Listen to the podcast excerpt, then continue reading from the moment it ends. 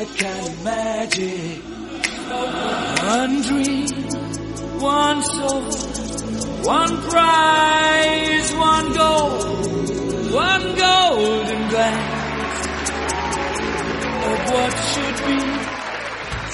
Buenos días, buenas tardes o buenas noches. Bienvenidos a la segunda transmisión de la tercera temporada de la Radio del Merodeador, el primer podcast argentino sobre Harry Potter. Mi nombre es Arilú y como el sauce boxeador ya nos chocó en forma de pandemia de coronavirus y destrozó el Foranglia, estamos atrincherados en Hogwarts para grabar desde distintos rincones esta tercera temporada porque no hay dos sin tres. Le devuelvo el mate al ex copiloto y actual co-conductor Neo. Neo, ¿cómo estás? ¿Cómo estuvo tu quincena de pandemia? Hola, buenas noches a todos. Eh, mucho gusto de estar con ustedes de vuelta acá, mm, no estrenando esta nueva temporada porque ya lo hicimos en el capítulo siguiente, pero sí se siente como más, más, más tercera. ¿Viste que, es cuando como cuando vos recién cumplís años, pero todavía no caes que, que tenés una edad diferente. Esto es más o menos así. Es, es la tercera temporada, ¿ves? La verdad que impresionante cuando al principio decíamos, wow, no puedo creer que hayamos grabado 10 episodios. Y acá estamos, en el 60 casi, ya ni me acuerdo. Este, o ya pasamos Claro, el 60. no. Bueno, le- lo van a ver en la descripción. no sé. Sí, sí. no tengo por qué recordarlo ahora, ¿no? Pero bueno, ¿cómo estuvo mi quincena? Eh, con altibajos. ¿Cómo estuvo mi quincena con altibajos? Pero bueno, si quieren les miento. Y estuvo buenísimo, loco. Me pasó de todo. Eh, no. no, no, no, viste que yo siempre estoy en, en un nivel de, de bien. De ahí para arriba, no, nunca para abajo. Eh, ¿Qué les puedo contar de relevante? Eh, hoy vamos a hablar sobre el quinto libro, la, la segunda parte, porque ya el, el año pasado habíamos hablado sobre la primera mitad. Y la semana pasada estuvimos Es en la transmisión en vivo en Instagram hablando sobre Luna y creo que eso sirvió mucho de anexo para el tema que vamos a desarrollar el día de hoy. Espero que lo hayan visto y si no lo vieron, vayan a buscarlo al Instagram TV. ¿Ya está subido, Orilu? ¿Está subido el Instagram TV eso? Sí, sí, sí. Ahora, cada vez que terminamos los vivos, quedan grabados en cinco minutitos, más o menos lo que tarda en cargarse, ya que estamos como una hora y pico charlando. Y lo pueden ver en el momento que quieran. Y también no solamente fue Luna, también estuvimos hablando sobre Neville. Neville y Luna son importantes protagonistas de este libro. Ah, sí, en el anterior estuvimos hablando de Neville y creo que viene muy al caso de, de, este, de esta novela. Así que bueno, Sí. demasiada chillera por aquí. Le vamos a pasar el mate mágico y simbólico al señor Matías Luciani, nuestro coleccionista del equipo, y le vamos a dar la bienvenida esta noche. corto el mate. Pero. ¿Cómo andan, chicos? Placer, como siempre, participar estas veladas. Estamos re, re en una clan de así, entre tres de los juegos. Me encanta, me encanta hacer una clan de así, juntos en el castillo. Es lo más. Me siento así como, como re clandestino. Claro, así. ¿Te gusta, te gusta todo lo turbio? No, no, yo perdón, esa frase la expresaste vos, yo jamás dije me gustase lo turbio, es una deducción tuya. Yo sí me gusta. Me gusta, sí. No, pero sí. Pero bien, contento, contento. Hay mucho material para hoy, ¿no? Un par de noticias copadas. También tenemos un tema súper, súper copado para, para charlar. En realidad la terminación de un tema que ya iniciamos, porque somos así, ¿viste? Le copiamos a... ¿Quién arrancó con esto? Eh, Crepúsculo, alguna de esas pelotudeces, las otras partes. Bueno, entonces no lo digo. Eh, ¿Sabe quién arrancó con esta tradición? Verano del 98. Ese verano fue demasiado largo. Como, como enero del 2020. Más o menos. Bueno, le- les vamos a comentar primero, antes de que se nos pase, y por si nos olvidamos al final, que el, este fin de semana, de, el próximo, al cual ustedes van a escuchar este episodio, que es el fin de semana del 19 y el 20 de junio, el 20 de junio acá en Argentina se celebra el Día del Padre. Así que lo dijimos ya en el, en el live, que, eh, que pueden enviarnos videos, collage, eh, fotos, lo, lo que quieran, que para salvar a sus padres y nosotros lo vamos a estar compartiendo en nuestras historias durante ese fin de semana, el 19 y 20 de junio. Así que lo, que ustedes quieran, si quieren pueden subirlo a sus historias y etiquetarnos a nosotros y lo compartimos o enviárnoslo por mensaje y nosotros lo subimos. Eso, por ejemplo, si quieren prepararlo el miércoles o el jueves porque quizás el domingo están con el almuerzo familiar y no están como para estar subiendo y esas cosas. Así que este, los invitamos a hacerlo en nuestras redes que aprovecho esto para, bueno, Neo, recordame cómo es en Facebook, por si lo sigue usando. Si no está caído en el momento en el cual están escuchando esto, eh, ¿cuál es el Facebook que pueden usar para enviarnos? Si no está caído, nos pueden encontrar en Facebook a través de la radio del merodeador, en Twitter como arroba radio merodeador y en Instagram, si no está caído, como radio del merodeador. Nos pueden escuchar también a través de Spotify, iBooks, Google Podcast y además estamos subiendo ahora, estrenando una nueva plataforma, los episodios eh, desde el principio, así pueden escucharlo y reescucharlo en la plataforma de Anchor. Eh, ahí estamos también, como la radio del merodeador. Así es. Mati, te pregunto, ¿te acordás por casualidad cuáles son los hashtags que todavía no los cambiamos? Siguen desde la temporada pasada, pero creo que siguen vigentes se llama Panderia Mediadora. También tenés un hashtag que es Hacete más pobre. No, mentira. más pobre que los whisky. Ah. Pobre No, chicos, a, todos nos alcanza todavía para comprarnos un, paquete de grajeadas de todos los sabores, una cervecita de manteca por ahora. Aún. Esperemos que siga siendo así. y, el otro hashtag. argentinos también, nuestro Totalmente. Seguimos siendo argentinos, seguimos en pandemia, así que los hashtags eh, si se nos ocurre alguno nuevo lo iremos sumando. Les comento que eh, tenemos una sugerencia para el nombre de la playlist de este año que es eh, Ritmo Merodeador. Si quieren, todavía está abierta la convocatoria sugerencia de nombres. Nosotros ya nos quedamos el cerebro con creatividad, así que bueno, chicos, están ustedes, queridos oyentes. Total. No, no me obliguen a usar uno de los nombres que pensé yo. O, que, que, puedo pensar. Sálvenos de Neo, por favor. Bien, voy a hacer una breve recorrida por, por, nuestro, por nuestras redes. Bueno, en Twitter es, estuvimos haciendo varias actividades relacionadas a, los lives, que sobre Neville, sobre McGonagall, sobre Luna, votaciones y todo eso, que bueno, ya charlamos en los respectivos lives. Sí está, para que tengan atentos, que en base a la birra merodeadora que organizamos, retuiteamos la cerveza de merodeadora, la receta, y les recuerdo que pueden volver a escuchar el episodio 13 de la segunda temporada donde Mati da muchos más detalles sobre cómo elaborarlo. También dejamos los links de esos episodios de Spotify y de iBooks. No se pierdan esos episodios que son unas joyitas. Sí, sí, este, me puse a desgrabar la receta escuchándolo y era como, no, que, no sé, vayan a escucharlos de vuelta.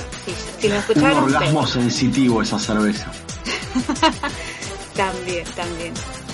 Y eh, es como también si lo hicieran un, un, un rictus en la boca, está buenísimo. Risa Así es. Y eh, hicimos un retweet de esta mini noticia que es que Devon Murray, que hace poco tuvo a su hijo Cooper, le pidió matrimonio a la madre de dicho hijo, a Shannon McCaffrey Quinn. Y ella dijo que sí, así que bueno, lo compartió en Instagram y también lo compartió en Twitter mal. nosotros lo retuiteamos. Y, y, y si le hiciste un pibe, viste. Menos mal que le dijo que sí, porque si no. Ah. le decía que no, porque fue tristeza. Claro. E, era depende, si se le salía feo el pibe, le decía que no. Terminabas con Aberford y tomándote una cervecita ahí en cabeza de puerco. Yo, yo quería. Yo quería decir, sí, a probar. bueno, que no es, no es estamos en el siglo XXI, no hace falta casarse si tenés hijos, pero bueno, ustedes ya se fueron por el otro lado.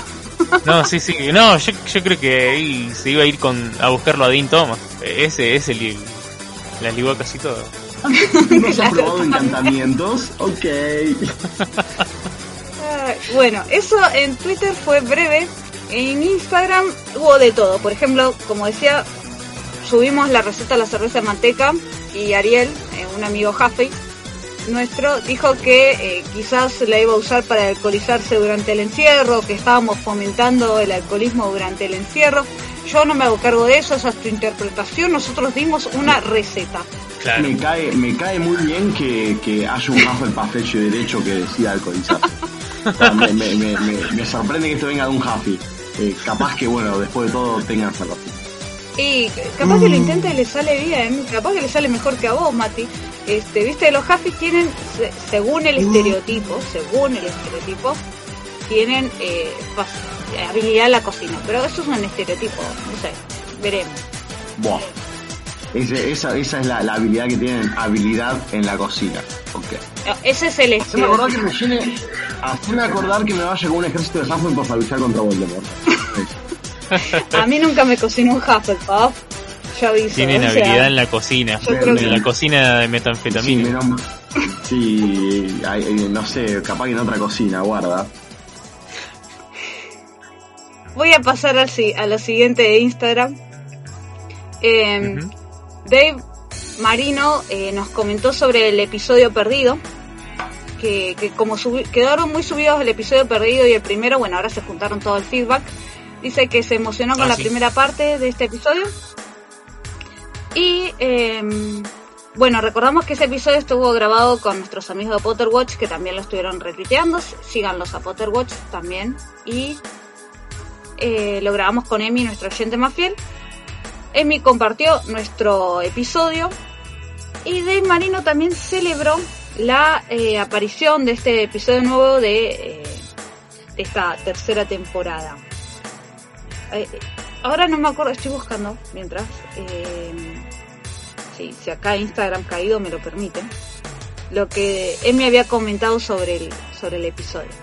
Bien, pero mientras les voy a ir contando, además, que eh, por el cumple de Draco Malfoy, que fue hace unos días, compartimos la escala que hicimos el año pasado. ¿Se acuerdan del 1 al 9 cómo está llevando esta pandemia? Sí. Bien. Bueno, hubo eh, Vicky Sobrero reaccionó este, a, a esta escala con una cara de corazones. Le enviamos un abrazo enorme ya que siempre nos está reaccionando a nuestras historias. Y otro abrazo importante, esperamos que se sienta mejor a Kajika-Burnsworth, que eligió la opción 4 y 8, la cual, bueno, Draco no estaba muy bien, así que esperemos que se sienta mejor y que si escucha este episodio también le ayude a sentirse mejor. Le contestamos su también por Instagram. Le pero abrazos. le, agradecemos por haber contestado la, mm, consigna. y Abrazo grupal merodeador. Y eh, les cuento también, acá, lo de Emi. Bien. Emi eh, nos escuchó durante el sábado. O sea, hizo como, nos escuchó, después participó en live a, full. Eh, a full los sábados de Emi, me encantan. cuando sea grande quiero ser como Emi. Dice dos cosas. Bill Nickby ya hace screenshot en Harry Potter 7.1. Eh, Uy, eh, esto que Instagram esté caído me hace ver muy mal las imágenes, perdón. En la primera parte de eh, Las Reliquias de la Muerte. Y ah, amé la música del outro. perdón, no sé cómo Del uh, outro. Ah, sí. del, sí, del ending, digamos. Ah, claro. Sí, sí. ¿Que ¿Cuál era la, la que habías puesto? Que fue Brujería de Tipitos. Que este, obviamente, se viene también con sorpresa. Ah, bueno. Brujería me gustó. El, año pasado en un momento se me pegó la canción. Está buena. Un clásico. Y lo último, para comentar también, Mati que nos sugirió el nombre de para la playlist de Ritmo Merodeador, nos contó que ya se puso al día con todos nuestros episodios. O sea, ya se escuchó las dos temporadas. Vicio. Y el último, incluido episodio perdido, el primer episodio de la tercera temporada, todo. Él, por ejemplo, nos contó que lo escucha mientras maneja. O sea, imagínense que bueno. Ah, muy bien, muy bien. Bien. espero que no, se choque con ningún sauce. lo que me sorprende es que no chocó. así, que, así que bueno. Bueno, eso fue, digamos, lo que es nuestras redes y la, actividad de los últimos 15 días y un poco más también. Así que dicho esto, vamos a pasar a las noticias. No sé quién tenía algo para ir comentando. Neo, creo que vos, ¿no? Sí, sí, así es.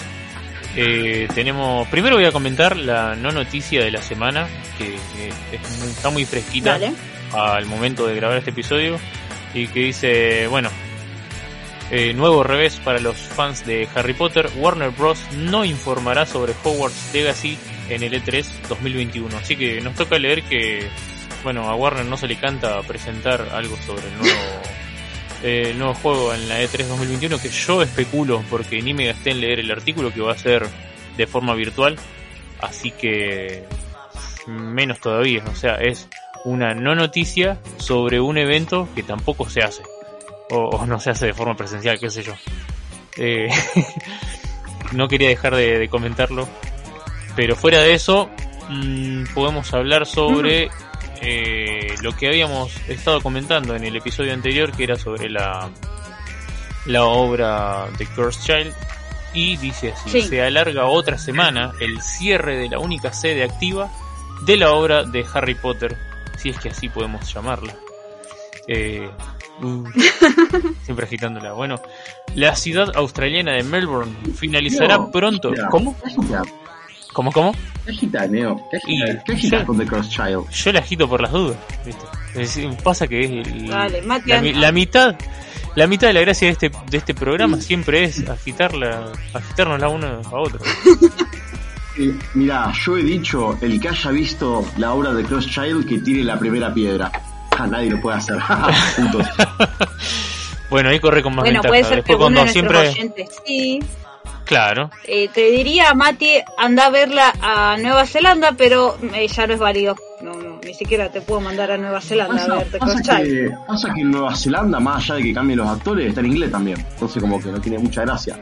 Me encantaría verla en Japón. A ver qué onda un ponja tirando un experiarmos ahí. ¿Cómo será? Ecu superioriarmus.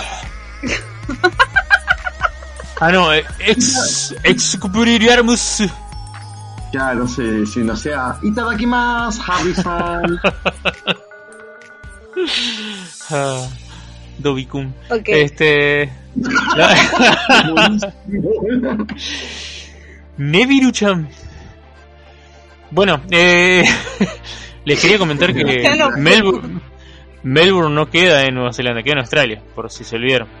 Sí, sí, perdón, disculpa. Eh, no, perdón, quise decir Oceanía. Y, ah, no, Oceanía, claro.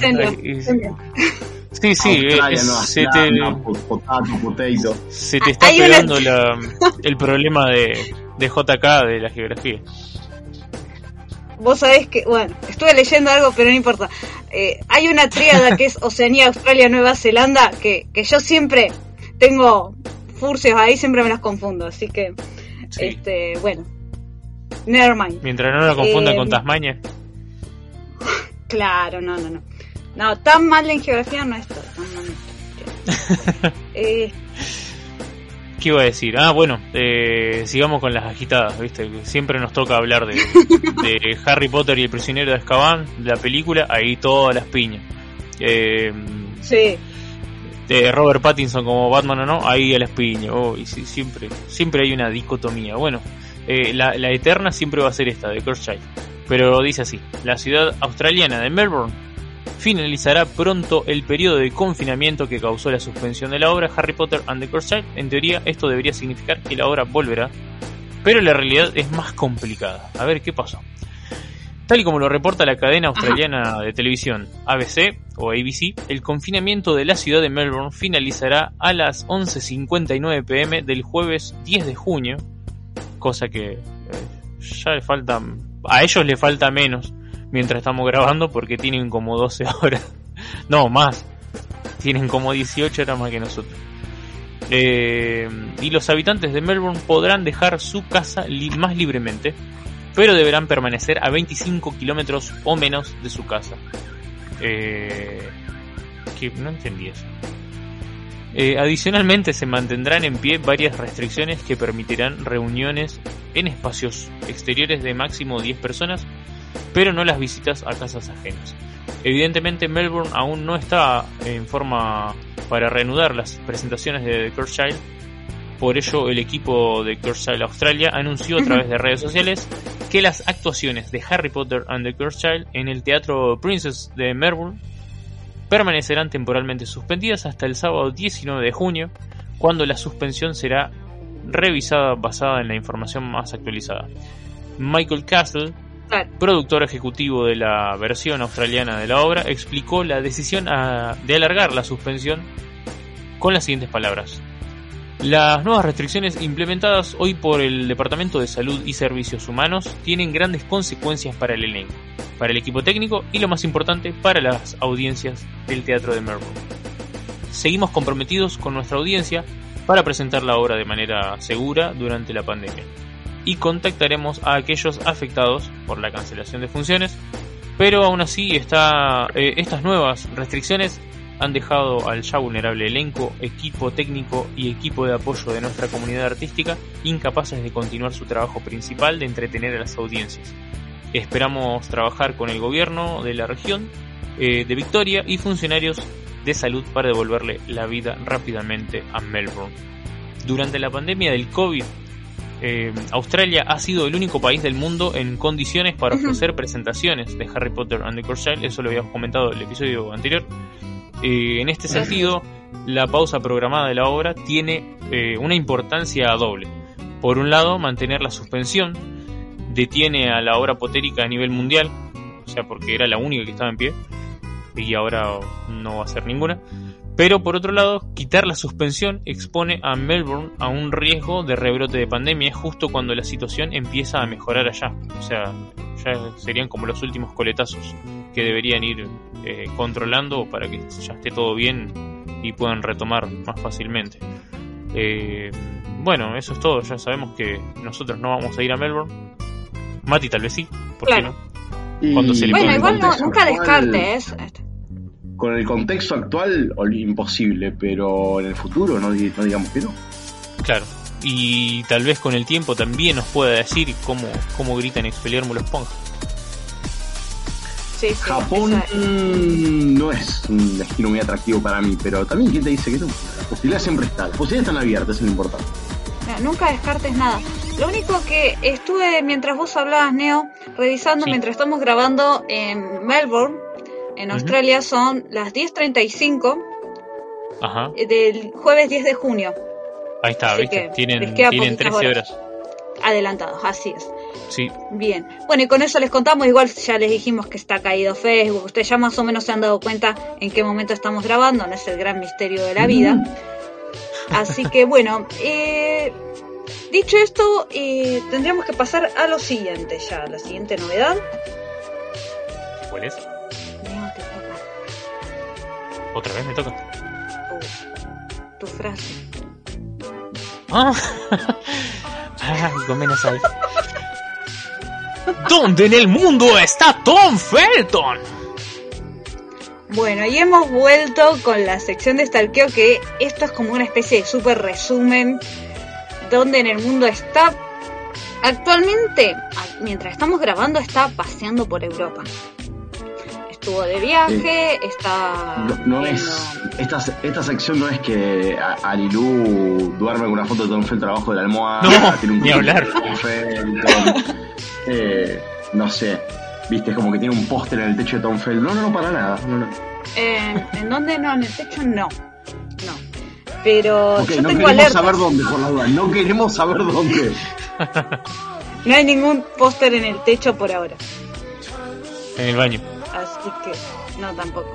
Qué cosa. Los pósters se despegarían por la humedad del baño cuando uno se baña, ¿vieron? Sí. Capaz que tenés varios y los vas reponiendo. Tenía varios baños. Este, no, a mí a veces me llegan notificaciones, es más, Ah, mira, Me hice cuenta de TikTok y me llegó una notificación. reponiendo. El, los floteados en, lo- en los azulejos. Chicos, paren. por- Bueno, no, tampoco tanto. Bueno, por ejemplo, les comento, subió foto en de las más recientes en Ámsterdam, está en Holanda, en los Países Bajos. Estaba Qué muy bien. contento de, de volver a estar por ahí paseando. Antes Yo- estuvo por Londres. contento. Fue a buscar un poco de flores. Eh, yo te diría más que pasó un par de vidrieras. Hay mucho para elegir. eh. También. Ya, ya nos olvidamos de los chocolates. Sí, vamos directamente. Al- como. Me, acuerdo que los folletos de Amsterdam te recomiendan ir al Museo de la Absenta. no. Ahí capaz que fue a saludar a, a Máximo. Claro, le fue a presentar sus respetos, sí, puede ser, uno nunca sabe. No sabemos si, si Tom es republicano o monárquico, en algún momento lo averiguaremos.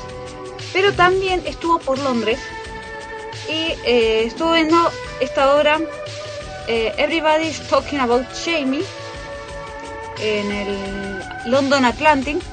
eh, Atlantic. Eh, así que eso estuvo haciendo por Europa.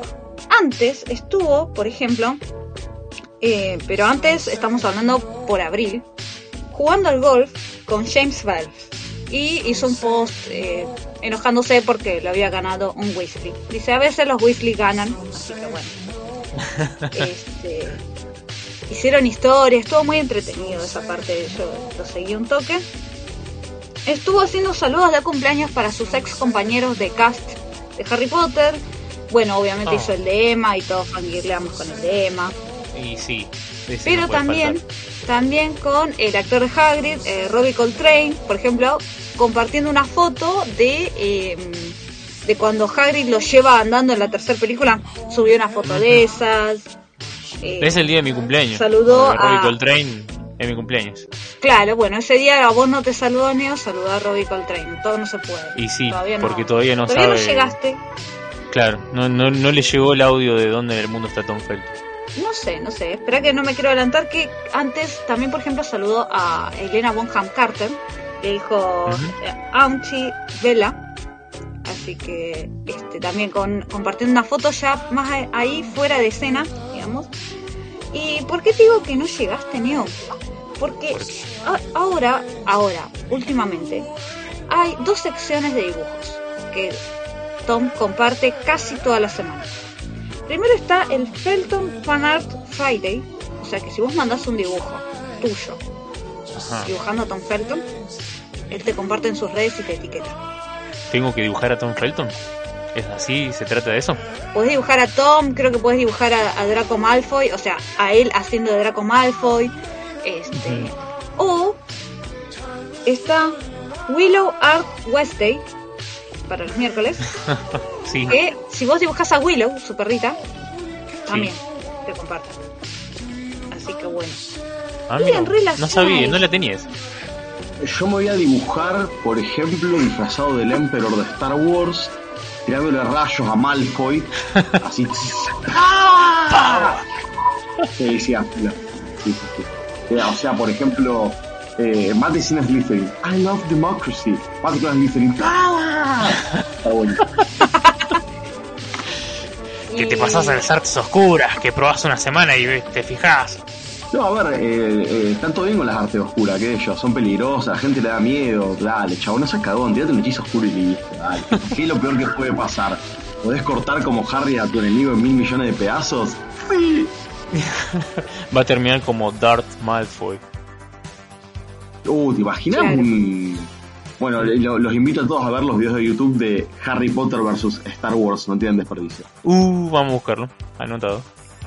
Ahí, ahí, Neo, Muy- Neo, muy bueno. termina- terminamos de grabar y busca eso porque es glorioso. Dale. Bien, bueno, lo que decía es que no sé hasta qué punto no, eh, no se enteró de la frase porque, por ejemplo, ahora hace un juego en el cual pone a Willow, su perrita, en, en distintas fotos de lugares y te pregunta dónde está Willow. Y subió uno que dice, Where in the world is Willow? Mm, ya nos estuvo plagiando. Alto plagio, Felton, boludo, ¿qué te pasa? Plagio di plagio. Porque nosotros se lo choreamos a Carmen Sandiego, pero bueno. ¿Dónde en el mundo está Carmen Sandiego? El de En realidad, chicos, no se, los, que- no se los quería decir, pero Lucho del Lunar registró todas las marcas y le debemos guita a él. Eh, Estamos al horno. Bueno, eh, mandá un abogado y que intente cobrarme algo. Dicho sea de No, paso. no te me- mirá, mirá que, mirá que no te porté mal con Lucho, que Lucho es medio picante, guarda. Sí, no creo que te mande abogados, justamente. Ya veo que aparece, viste, una topadora ahí en la puerta de tu casa que diga Luchos Inc. Tira la caja abajo. Bien, bueno, esperemos que Lucho no, no aparezca por el momento de hoy y vamos a ya como para ir redondeando, ha estado haciendo, por ejemplo, recaudaciones de fondos a través de sus transmisiones en vivo. Ha estado, digamos, como hacía siempre, tocando la guitarrita. De eso, y, bueno, para distintas causas ha estado recaudando fondos. Eh, lo que puedo destacar, por ejemplo, que las guitarras que veíamos la primera temporada, que tenían distintas intervenciones artísticas, por ahora son la mayoría son comunes, incluso en una apareció con un charanguito. Este, ¿Con un charanguito o un, ukelele? Ay. Niego, mirá la foto y decime vos. Yo pensé que era un charango, capaz que un ukelele. Bueno, pasámela por WhatsApp. Dale, dale, te la paso por WhatsApp o avisame cuando te llegue. Bueno, bueno, dale, dale.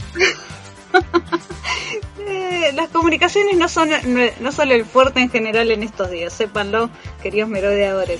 Lo último que me quedaba para decir, ya como el último saludo, por ejemplo, fue para su, su padre, eh, Jason Isaac, por el cumpleaños.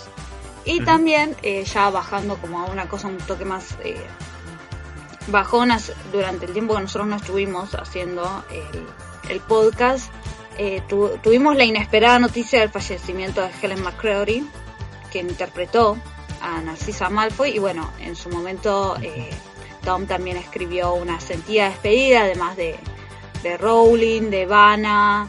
Eh, son los actores que yo más recuerdo. Que, los vimos en, en, las redes sociales despidiéndola y todos bastante conmocionados porque, bueno, nadie sabía que, que estaba peleando contra el cáncer en sí, así que bueno, en eso también, eh, bueno, forma parte de lo que es la sección de Tom Felton, digamos, cuando estaba, por lo que yo pude ver en ese momento, en, eh, en Estados Unidos. Bien, genial. Bien. Y eh, vamos a ir pasando a otro tema un poco más alegre, y es que Tom Felton se ve que está como tipo influencer de, de dónde, dónde ¿Cómo, se llama, Mati, esto que está ahora nuevo en Nueva York, que, que vos estuviste viendo, que, ya querés ir a comprar? Contamos, contame un poco qué onda y yo te cuento qué hizo Tom. Bueno, para los afortunados que hayan podido ir a New York City, una de las capitales más cosmopolitas del mundo, sacando Londres, ¿no? Londres garpa más, Nueva York you suck, pero bueno, nos gusta Nueva York. eh, sobre la Quinta Avenida, en realidad en, en, la esquina entre la Quinta Avenida y la calle número 22, enfrente de Flatiron Building, uno de los edificios emblemáticos de la ciudad, y a una cuadra del Madison Square Park, uno de los parques más famosos de la ciudad de Nueva York, han abierto un maravilloso shop de cinco pisos dedicado a Harry Cinco pisos de magia y diversión, que inauguró hace muy poquito, el 3 de junio es cuando abrió sus puertas al público en general, todos sabemos que los Estados Unidos está pasando por un muy buen momento, ya casi post pandémico, sí, no terminó con la pandemia, pero hay un buen porcentaje de la población vacunada, todo lo que es la actividad, digamos, en la ciudad de Nueva York, en la Gran Manzana, ha vuelto a, abrir. Y bueno, este show fue así como un wow, che, mirá lo que están abriendo, una bomba. Eh, pueden meterse en la página web harrypotterstore.com barra magical-shopping que van a poder ver todo lo que tiene para ofrecer. Cada piso tiene una sección en particular, sí tiene un subsuelo y cuatro pisos más. Eh, sí, digo bien, un subsuelo, iba diciendo entre pisos, perdón, un subsuelo y cuatro, cuatro pisos más. Cada piso dedicado a alguna sección en particular. Por ejemplo, tienen uno de los pisos de juegos, distintos juguetes, donde tienen peluches, juegos de mesa, etcétera. Tiene un piso dedicado a las artes oscuras, que en el techo hay una cabeza de un basilisco así como resarpada tienen una sección también dedicada a toda la parte de golosinas y cosas así muy ricas.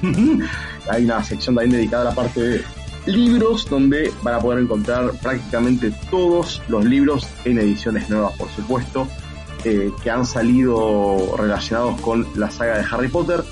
Hay una pequeña sección dedicada a la parte de Mina Lima, por supuesto, ¿sí? Y obviamente toda la parte de props, ¿sí? Y distintos misceláneos que tantos nos gustan. Ah, entonces es como, es como el Palacio de la Oportunidad, en el piso tal, salvando la, las diferencias. No creo, que, no creo que sea claro, un todo por dos pesos, pero bueno, pone. no, y tampoco creo que te pasen cumbia de fondo. No, no, lo, lo dudo mucho. Obviamente debe estar todo eh, ambientado musicalmente como, como si lo brinda la estética del lugar. Hay mucho invertido en imagen acá. Los invito a ver la página porque es zarpado lo que se ha invertido en, en estética ¿no? y en, la. Hay, Estuve viendo ejemplo, algunos, un algunas fotos de, de los artículos. Increíble. Sí, espectacular, espectacular. Eh, lo que han hecho es muy, muy impresionante. o sea, hay, hay mucha plata puesta acá. Hay un pequeño detalle, si no menor, cuando se meten para querer comprar productos, como yo hice ahí al toque, que digo, Dan, vende- véndeme todo, así, todos mis dólares y véndeme tus cosas, estúpido mago. Shut up and take my money. Eh, Sí, Totalmente. tal cual. Totalmente. Eh, lamento informarles que todos los shippings no salen desde los Estados Unidos, sino que desde Reino Unido, desde nuestros queridos amigos de The Naval Collection. Todos los precios que vean no en dólares, sino en libras esterlinas. uh. Algo les había adelantado acá en- a mis compañeros en, en la zona preproducción. Qué Eh, confuso. Y todo se des- no hay stock, porque obviamente con el tema de la pandemia, todo lo que es envíos está todo retrasado. Imagínate todo el tema de logística, las cosas desde Reino Unido hasta los Estados Unidos. Así que todo se despacha, todas las compras online que hagas, se despacha no de Estados Unidos, sino desde Reino Unido. O sea, vos compras desde Nueva York, bueno, no sale del shop para tu casa, sale desde Reino Unido para tu casa. Es una cuestión de stock y logística que supuestamente se va a resolver en el corto plazo. Acordémonos que esto tiene seis días de abierto, estamos grabando el 9 de junio, estaría el 3. O sea que debe tener un Sí. stock, digamos, para, para cubrir la demanda de gente que va al local, que debe ser un montón. Pero bueno, para, imagínate que todo Estados Unidos comprando acá. Bueno, no. Comprás, sí, se despacha desde UK. De hecho, cuando te metes a comprar, saltás directamente a la página web de shop de lo que es The Naval Collection UK. eh, lo que es el shop, digamos, de, de Harry Potter en Reino Unido.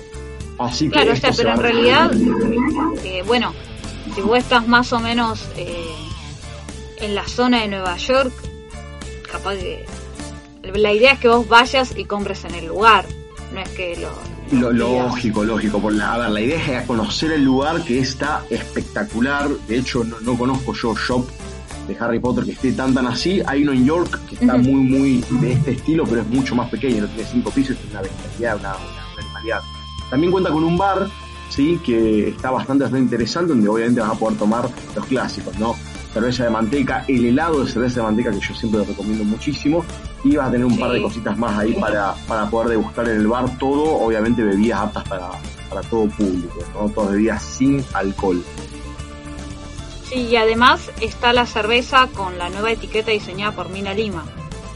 Tal cual, exactamente, eso te iba, eso te iba a decir. La nueva, las nuevas botellas que la pueden conseguir en botellitas, que en Reino Unido es medio difícil conseguir esto en botellita, la original, la posta, ¿no? Eh, es muy yankee esta, esta versión. Así que puede estar, y los nuevos Max, los nuevos jarros, las nuevas tazas, están justamente grabadas con el nuevo logo que mencionaba Lilu recién de Mina Lima. Buenísimo este shop, los invito a que lo conozcan. Dirección, por supuesto, en Broadway, la esquina de la Quinta Claro. Avenida y calle número 22, enfrente del Flatiron Building, sí, uno de los eh, edificios emblemáticos de la Gran Manzana y muy cerca de lo que es Madison Square Park, que bueno, obviamente está bien, bien en el centro de la ciudad de Nueva York. La verdad que mejor ubicación no pudieran haber conseguido esto desgraciado, una Mal. cosa de loco. Sí, mal, es como que está re bien puesto. Eh, imposible para cualquier turista perdérselo, es un edificio ridículamente grande, se ve mucho a la vista y les repito, la estética que tiene es una cosa impresionante. Así que Sí, sobre la, que tengan sobre la estética, eh, lo que ha hecho Tom, que por eso decía como está tipo influencer o embajador de la marca, hizo una recorrida en la cual, bueno, iba mostrando y él iba como reaccionando o explicando los distintos lugares. Realmente, es más, tomó cerveza de manteca de, con esta nueva etiqueta de Mina Lima, por eso también la recuerdo. Pero ahí pueden ver en las redes sociales de Tom cómo es el lugar por dentro, para que tengan una idea lo increíble que es. Eh, hay una rana de chocolate gigante que creo que no se come, ¿no es cierto, Mati? No, no, hay una rana gigante también en los estudios Warner, en el Chocolate Frog Café. Y bueno, obviamente es una Ujú. cuestión estética, ¿no? Pero a ver, el shop es sumamente grande, hay muchas partes que están ambientadas con distintas cosas. Ahora estoy viendo, por ejemplo, la parte dedicada a la, a- a la área de botánica, donde tenés, por ejemplo, una réplica de una Mimbulus Mimbletonia, tenés una mandrágora ahí colgada. La verdad que tengo ganas de viajar a Nueva York para meterme acá. eh, un peligro. No me dejen ir con las tarjetas de crédito, por favor. No, no, olvídate.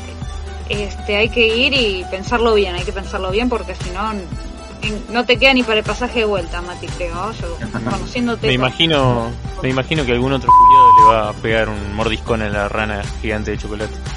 En algún momento habrá. Sí, a ver, con el, con el tema con, con el tema de, de pagar, viste, cuando yo compro algo así, pienso que eh, pagarlo es un problema del Mati del futuro. Entonces le dejo el problema al Mati del futuro. Que en este momento, para el Mati del pasado, sos vos mismo. Exacto, tal cual. Entonces es como que, ah, yo compro total es un problema del Mati del futuro. Era un karma constante para sí mismo yo. Sí, totalmente. Pero bueno, a ver, todo lo que es eh, props, eh, muchas veces en Reino Unido tenés que ir buscándolo en distintos shops. ¿sí? En The Naval Collection, por ejemplo, se dedica mucho a la parte de props. En lo que es de Platform 9 Three Quarters Shop en, en King's Cross, tenés por ahí un poco más de, de misceláneos, un poco más de cosas que, que va fuera de lo coleccionable.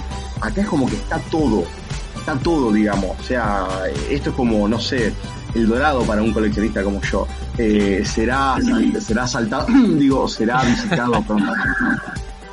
Es, el callejón Diagon en la Quinta Avenida, una cosa así. Es una cosa así, si yo por ejemplo iría acá, eh, estoy pensando ¿no? en, en- en una situación para el Mati del futuro, eh, con tres valijas, viste, esas grandes de 23 kilos vacías, Sí. Sí, la, llen- la llenaría, la llenaría, tipo, no sé, vos meté, vos meté, lo que entre, entra, lo, lo tarjeteás y el mate, que el mate del futuro se ocupe de negociar con el banco, después, a ver, dale, chabón, financiame, no, no pasa nada. Financiame la tarjeta, ¿cuántas veces? Y unas 15, está todo bien. Bueno, igualmente eh, le pedimos a nuestros oyentes que no sigan los consejos económicos de Mati, no, no es lo más seguro, no es lo más recomendable que hay, pero sí, este, si tienen la oportunidad de viajar a Estados Unidos, por el motivo que sea, no pueden dejar de visitar ese negocio.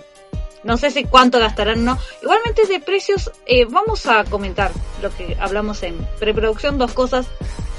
Una, eh, Tom mostró eh, una varita de Snitch muy bizarra, pero yo ya la estoy comprando, no sé cuál será el precio.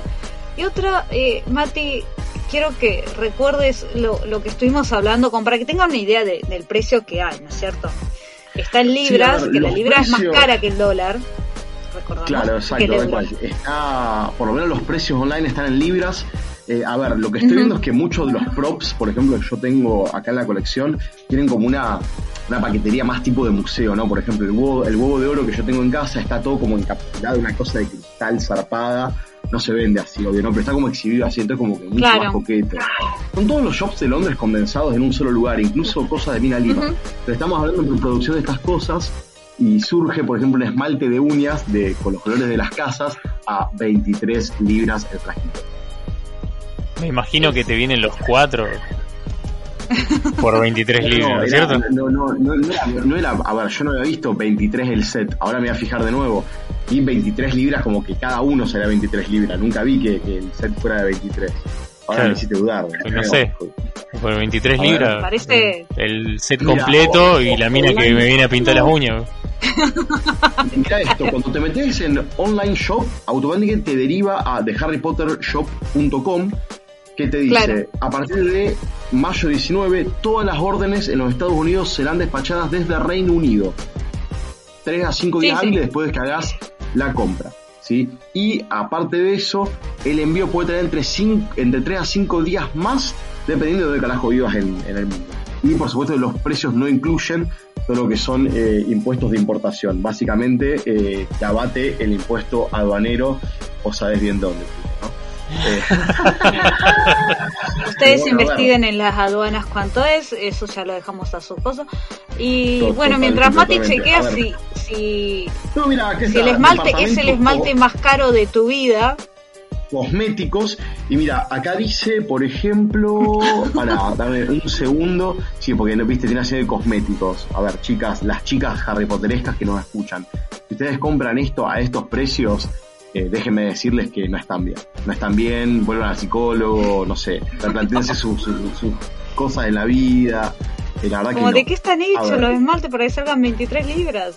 Esmaltes, acá está, acá está, acá está. A ver, Howard's House Nail Varnish ah, es un bundle, que son los 4 por 23 libras. Ahí va. Ah, ah, ah, ah, bueno, ahí, ahí, a ver, ahí a está ver, de, cual- de poco cualquier, más de cualquier forma, De cualquier de forma. cualquier forma, acá, acá eh, la, la conductora no me deja nunca convertir a precio pesos, porque dice Pero- que No, no, precio no y tiene, y tiene razón, y tiene razón, pero al día este que estamos grabando, esos cuatro esmaltes, así de poronga como los ven, salen 5 lucas pesos. O sea que son Cinco como más de mil lucas pesos cada pesos. esmalte. Claro. Es mucho, tío. Mal. Sí, su- Igual, sufrilo, eh, sufrilo, más o menos estamos hablando de cuatro esmaltes a 23, 5 cinco libras y media, ponele, y, y centavitos. No, pará, no, no termine porque si, si no, no te da, si no te da, no, si no, no puedes barnizar la varita para, para poder comprar el bundle de los cuatro, los puedes comprar individualmente. Pará, pues los puedes individualmente por el módico precio de 6 libras cada uno. Claro. Claro, te, Sí, te ahorras un montón poco- comprándolo los cuatro. Claro. Ey, ey, escuchame ahí, con una libra te compras ahí en el, en el barrio chino de Londres, uno de los de los bao esos que vienen relleno de cerdo, va como loco eso. eh. Va el como el pack es el ahorro de tu vida, aparte. No, No, sé. ey, que, ey, eh, que te hagan ahorrar un 1%, que es más o menos que te hacen ahorrar con esto, ey, fortuna. No, después tenés otras cosas para las chicas. Por ejemplo, acá hay, por ejemplo, un Luna Lovewood Lunas Holographic Eyeshadow, sombra de ojos. ¿Cuánto sale este maravilloso sombra de ojos? 15 libras con 95. La ganga, chicas, no. Por favor. Bueno, salgamos el- de acá. El delirio, no, no, porque esto es buenísimo. El delirio continúa, esto no se termina. Y después, después de los Tenstra con eso, ¿eh? Sí, olvídate de que. Esto es, mira, Deathly Hallows Eyeliner. Esto que es un delineador de ojos. Bueno, chicas, pueden delinearse los Sí. ojos con, con las reliquias de la muerte. Un, un lápiz, por favor, sí, pencil. Con las reliquias de la muerte, delíñense los ojos con la varita de Sauco al módico precio de 14 libras con 95. Pero, mira, me uso la expresión como agarrame la varita. Mientras se delinean Bueno, los ojos, Mati. se le va dividiendo la- el alma. Frotar la lámpara y decir genio, dale. No, el delirio continúa, esto es buenísimo. Me encanta porque tengo tanto cosas así a vivo y es como, mira. Deadly Hallows estaba re. ¿Qué mierda es esto? Pará, pará, ¿cómo, cómo? Esto es un brush set, que son como, como son peinecitos que, con los que te maquillas, con los que te pones todas esas porquerías. Sí, son eh, distintas Las brochas brochas, y es- pinceles para maquillarse. Ah, brochas, brochas, claro, es, viste, y ves estas cosas, yo, qué carajo, esto tiene forma de. Bueno, eh, podés comprarte, el set que andás a ver de cu- cuántas de estas brochas componen. A ver, para, para. Compone. Debe una, ser detallado. Dos, tres, cuatro, cinco, son seis brochas. Seis brochas para abrocharte por el módico precio de 55 libras. Ah, pero pará, porque sos miembro del fan club de Harry Potter, eh, para tener que ser un, miembro Gold, ah, casa de las cosos, te lo llevas por el módico precio de 52 libras con 50, un ahorro de 2.5 libras, con el cual te podés comprar no uno, sino dos vagos en el barrio chino de Londres para poder pasar el almuerzo de tu vida mientras seguís caminando en el barrio de los chinos. No, Claro, vos no Bueno, sos miembro que- vos sos miembro gordo. Pero, pero escuchame, boludo. O sea, la- las boludeces que estoy viendo esto. Para, no, para paleta de sombra de ojos. Nueve colores para de las reliquias de la muerte. No, para este, esto, buenísimo. Bueno, para Mati, el último, el último. El último, sí, pero. Se reciba. Viene con un espejito, el cosito este. Ah, no, pará. El del medio, de los nueve, es negro y está con las reliquias de la muerte en el medio. No, esto está buenísimo. Nada, ¿Sabes qué cosa fantástica? Que marque eh, estos distintos colores de sombra de ojos. Hay un color caca, el que no sé quién se lo pondrá, pero bueno. Esto lo llevas por el módico precio de 44 libras con 95 y si sos miembro del fan club, 43 con 46. Sí, Bueno, una son más que. Que, las brochas, ¿no? Un vuelto. Sí, no, estoy, estoy, estoy anonadado, esa es la expresión, anonadado con, eh, la, con el, flujo, ¿no? la, corriente de agua de, de- de ideas que han tenido respecto a, los artículos femeninos, ¿no? A falta otra palabra. ¿No hay un tampón de la reliquia de la muerte o algo así, en forma de varita? Algo así? La varita de Saúl. Espero que no. no lo Ay, busques. chico, chico, pará, esto es una mina de oro, o sea, eh, una toallita en forma de snitch, dale. Ay, Dios. Pero bueno, eh, Bueno. por favor recorran. Esto es lo más Harry bizarro Potter del show. Recuerda de Harry Potter Shop que esto no tiene. Y tenía que haber así como viste, Feminine Products o algo. A ver, no hay un- Bueno, está es bastante surtido lo que hay en el shop. Los invito por favor a, a recorrerlo para deleitarse con, con el derroche de marketing que ha hecho esta gente. Eh, la verdad que, Sí. nada, vos podrías ir hablando todo el resto del episodio. Pero bueno, esa es la noticia. Sí, un no, nuevo eh. con un montón de boludeces. Cómprenlas. Hay- Hay otras que están más buenas. Eh, creo que deben valer más el precio. Eh, así que bueno, ya con, con esta sección que se ha pasado en bizarra, le dijimos a Mati, mirate un par de cositas y bueno, se vio todo el, el Maybelline Potterhead que hay. Le, le comentamos a la audiencia que me gusta hacer estas cosas a vivo para justamente que pase, que pase lo que acaba de pasar. Menos mal que estamos cada uno en nuestras casas porque si, si estamos todos juntos no, me río hasta mañana. No, esto, esto me recuerda al momento en el cual vo- voy a recordar, eh, ustedes no se enteraron y está editado, pero en uno de los primeros eh, cosas de, eh, de stalkeo Tom Felton, cuando Santi dice que, que Tom parece un jubilado, yo estuve cinco minutos sin respirar de la risa. Tom Felton jubilado. Qué clásico. Fue, fue muy clásico. Eh, bueno, en este momento, mientras Mati hablaba, eh, yo estaba más o menos así. Vamos a salir de esto y vamos a ir a lo que es nuestro separador habitual, que es el break musical, en el cual esta vez hicimos un debate entre dos, una votación entre dos canciones. Eh, la que eligió Mati, que es It Ends Tonight, de All American Rejects, que fue contra Imagine Dragons, eh, con la canción Demons, que bueno, básicamente le hizo una paliza. Eh, ganó, pero Ya, ya empezamos, ya empezamos. Por amplia mayoría. la temporada, va otra vez.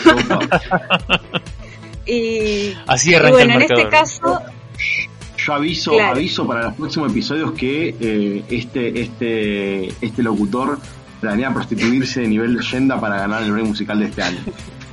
Nivel Super Saiyan Inst- Instinct. Estamos hablando de temas como, no sé, eh, lo, lo que la gente llama música, como Patrick Boys, eh, Britney Spears y bueno, esa zaraza de mierdas, de, mal- de maleficios mal hechos, digamos. Bueno, de, de eso de música, y vos sabés que me hiciste acordar, en el próximo episodio vamos a hablar de novedades de IQA que se están eh, cocinando. Hubo un concurso de canciones de Twitch, chicos, pero ahora no nos da el tiempo para contarles. Uh, Esta canción que ganó el break musical la propuso yo, Mati, cuando les pedimos canciones en uno de nuestros lives para usar en el break musical del primer episodio. Entonces, a mí me gustó la canción, a ustedes no, yo la tomé, la puse en este break musical a la canción que nos sugirió Mati. Y eh, bueno, y ganó, así que vamos a ir a escucharla en, en este momento y después que termina estamos de regreso, ¿sí? Allá vamos. Good.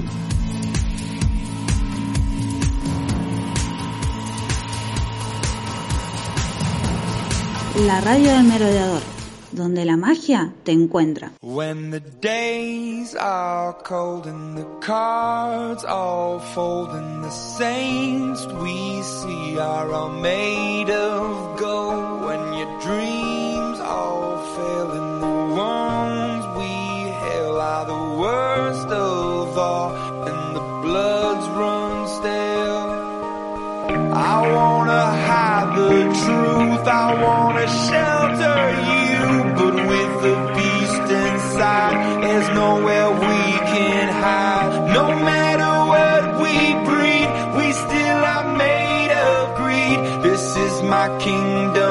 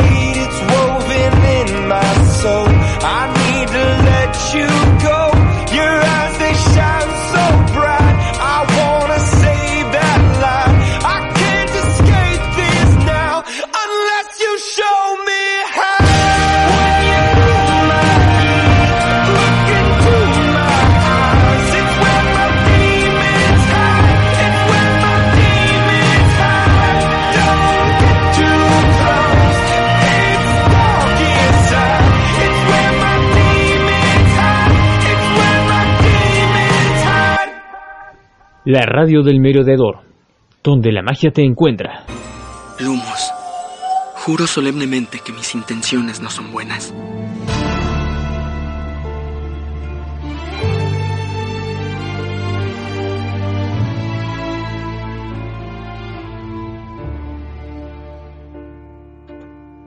Perfecto, estamos de regreso en esta segunda parte de este segundo episodio de la tercera temporada de la Radio del Merodeador, el primer podcast argentino sobre Harry Potter.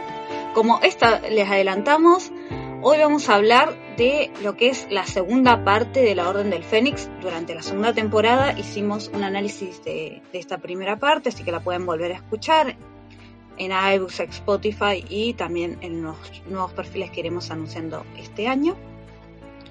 Pero antes que se me pase nuevamente, eh, te voy a preguntar, Neo, ¿dónde estamos grabando en Hogwarts? Porque recordamos, estamos atrincherados en Hogwarts, el mundo Muggle está muy horrible como para salir y volver ahí. Así es, ya que estamos de vuelta en Hogwarts y necesitábamos un espacio para retomar nuestras grabaciones, se nos ha abierto una mágica puerta hacia la sala de menesteres en donde estamos acá escondidos grabando para ustedes.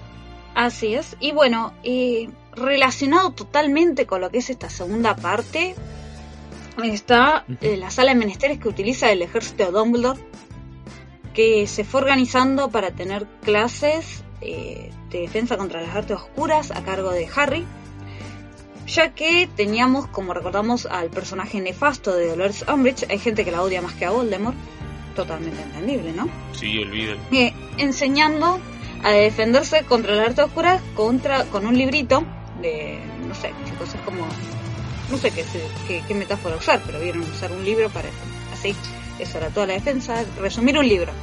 O sea, Hacer eso un era cuadro sinóptico. artes Hacer un cuadro sinóptico, claro. Una feature. Responda a las consignas. Un, un rincón del vago remixado, digamos, ¿no? Una guía de texto, era. Eso de defensa contra las artes oscuras, según Dolores Umbridge. Bueno, ¿qué, qué podemos por ahí retomar de, de lo que es la, la enseñanza? No sé tanto, digamos, porque básicamente se limita a eso, a, a, un- a leer y resumir un libro de texto. Pero el ED también es un aspecto de rebeldía dentro de, eh, dentro de Hogwarts, ya que a partir de Umbridge el ministerio interfiere en Hogwarts. Y Umbridge tiene ciertos métodos, como por ejemplo eh, la tortura y la creación de la brigada, que es como una patota, digamos, o sea, la patota a cargo de la profesora, de, de la, La gorra. Inquisidora. La gorra La- la dentro de la misma escuela. Así este, de alumnos contra alumnos, ustedes por ahí sobre estas cuestiones que, qué les parece, qué opinan. Y para mí era lo peor que te puede pasar es que tus propios compañeros sean lo- los que te acusan. Y más estando en una situación como la de que estuvieron los chicos de Hogwarts, que, que hay como una intervención. Yo estuve en una escuela eh, intervenida, pero intervenida por un problema de, corrupción en la secundaria. Eh, no quiero dar muchos nombres, pero eh, no, no, la pasé mal para nada. O sea, la, señora que vino a intervenir y que hizo la transición de, de, los directivos era una, una, persona muy amable, todo lo contrario de lo que le pasó a, a los chicos que tuvieron que fumarse Ambridge. Y que bueno, me, me imagino qué hubiera pasado si hubieran juntado algunos pibes como para que sea los que persiguen a, la gente que no se aplica a las reglas. Porque en mi secundaria también había ciertas reglas, sobre todo de vestimenta eh, y de espacios que podíamos o no ocupar. Y bueno, eh, uno eh, a esa altura de la vida piensa que, que es inmune a todo y bueno. acá también se ve un poco reflejado eso, el tema de, de las normas, eh, quiénes se acoplan mejor y quién no. Y bueno, en este caso eh, Harry la tiene bastante difícil. Eh, recordemos que en el episodio anterior vos habías dicho que, que siempre habías tenido la teoría de que eh, Ambridge estaba basada en la figura imponente y muy sólida y rígida de, de Margaret Thatcher. Y bueno, quien haya vivido esa época en, Inglaterra, eh, yo lo he vivido mucho con la música de Iron Maiden. Eh, y le iban a dar con un caño sí o sí, dentro, exacto, dentro de lo que se podía le iban a dar con un caño. Eh, acá en Harry Potter pasa lo mismo. Sí. Claro, yo me sentí muy decepcionada la versión de The Crown en la cual Imelda Staunton no hace de Margaret Thatcher. Fue como que mm, mal ahí la gente del casting. Pero bueno, eh, sí está lo que...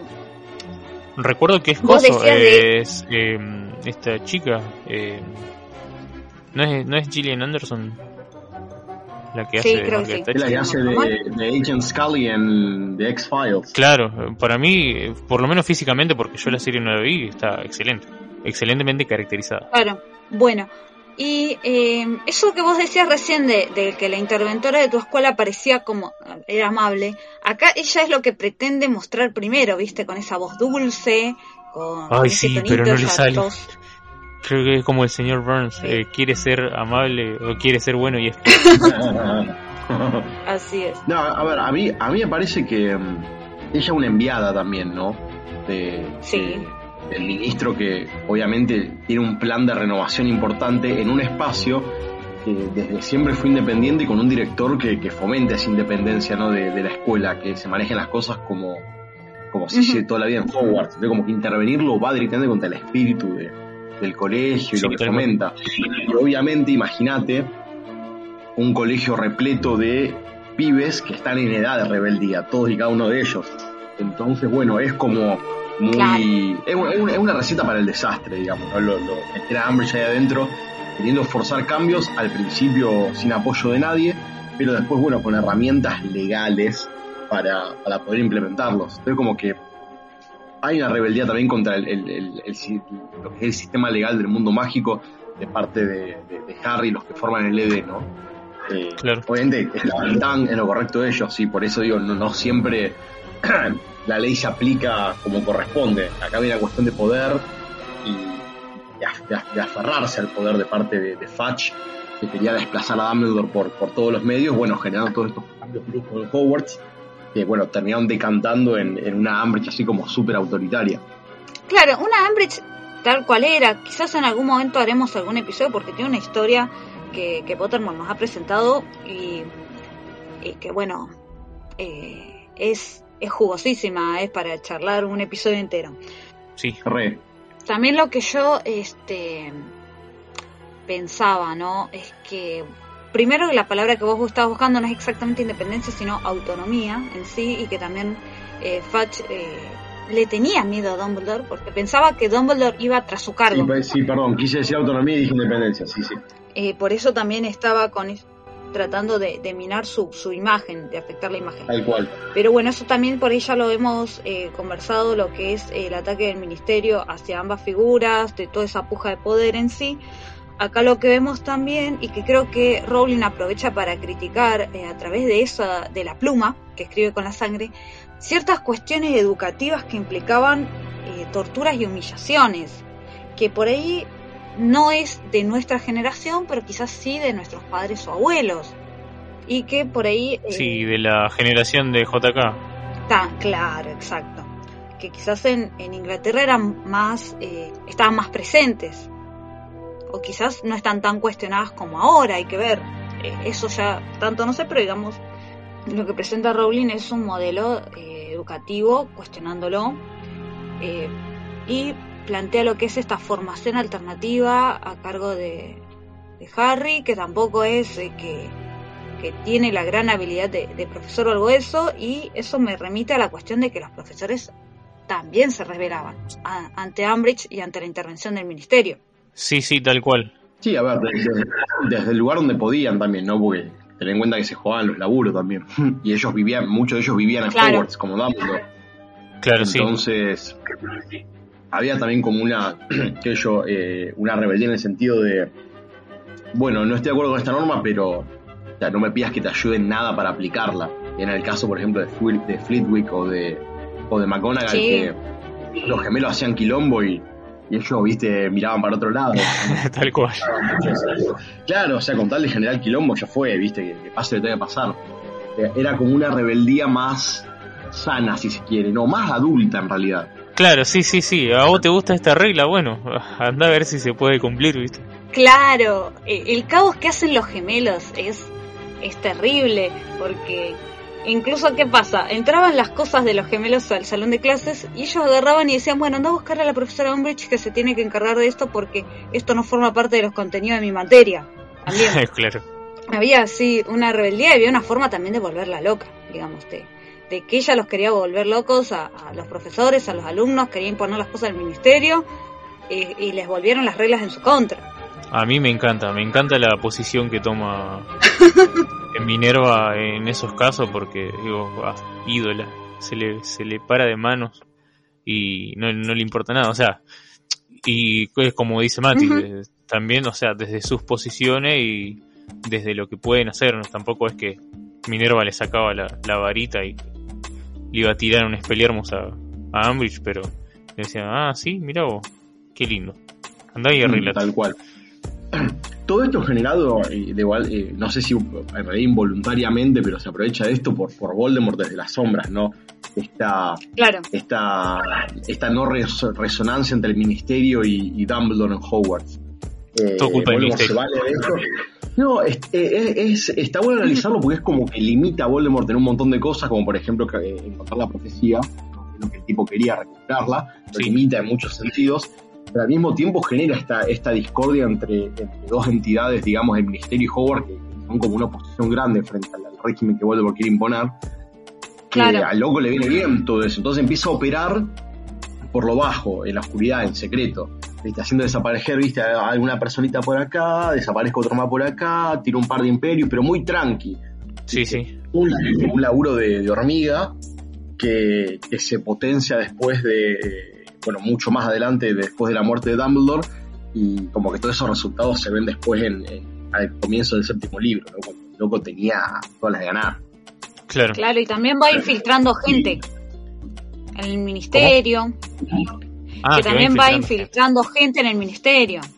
Y como quien no quiere la cosa, le, le va implantando algún que otro sueño a Harry. Eh, Sí, eso, claro, eso en realidad, recordemos que Voldemort no es consciente hasta casi el último minuto de, de esta conexión que tenía con la mente de Harry en sí. Claro, bueno, Eh. al, al principio no, pero y después lo usó, lo usó a su, a su favor y, y Harry no lo pudo evitar. Claro, Harry eh, creyó lo que estaba viendo porque siempre había sido verdad. Antes de, de ir al- a, cómo, bueno, Harry va por sus impulsos, como siempre, eh, o, o a pesar de, eh, chabón, de los- aprendió Clumancia, no es tan difícil, hermano.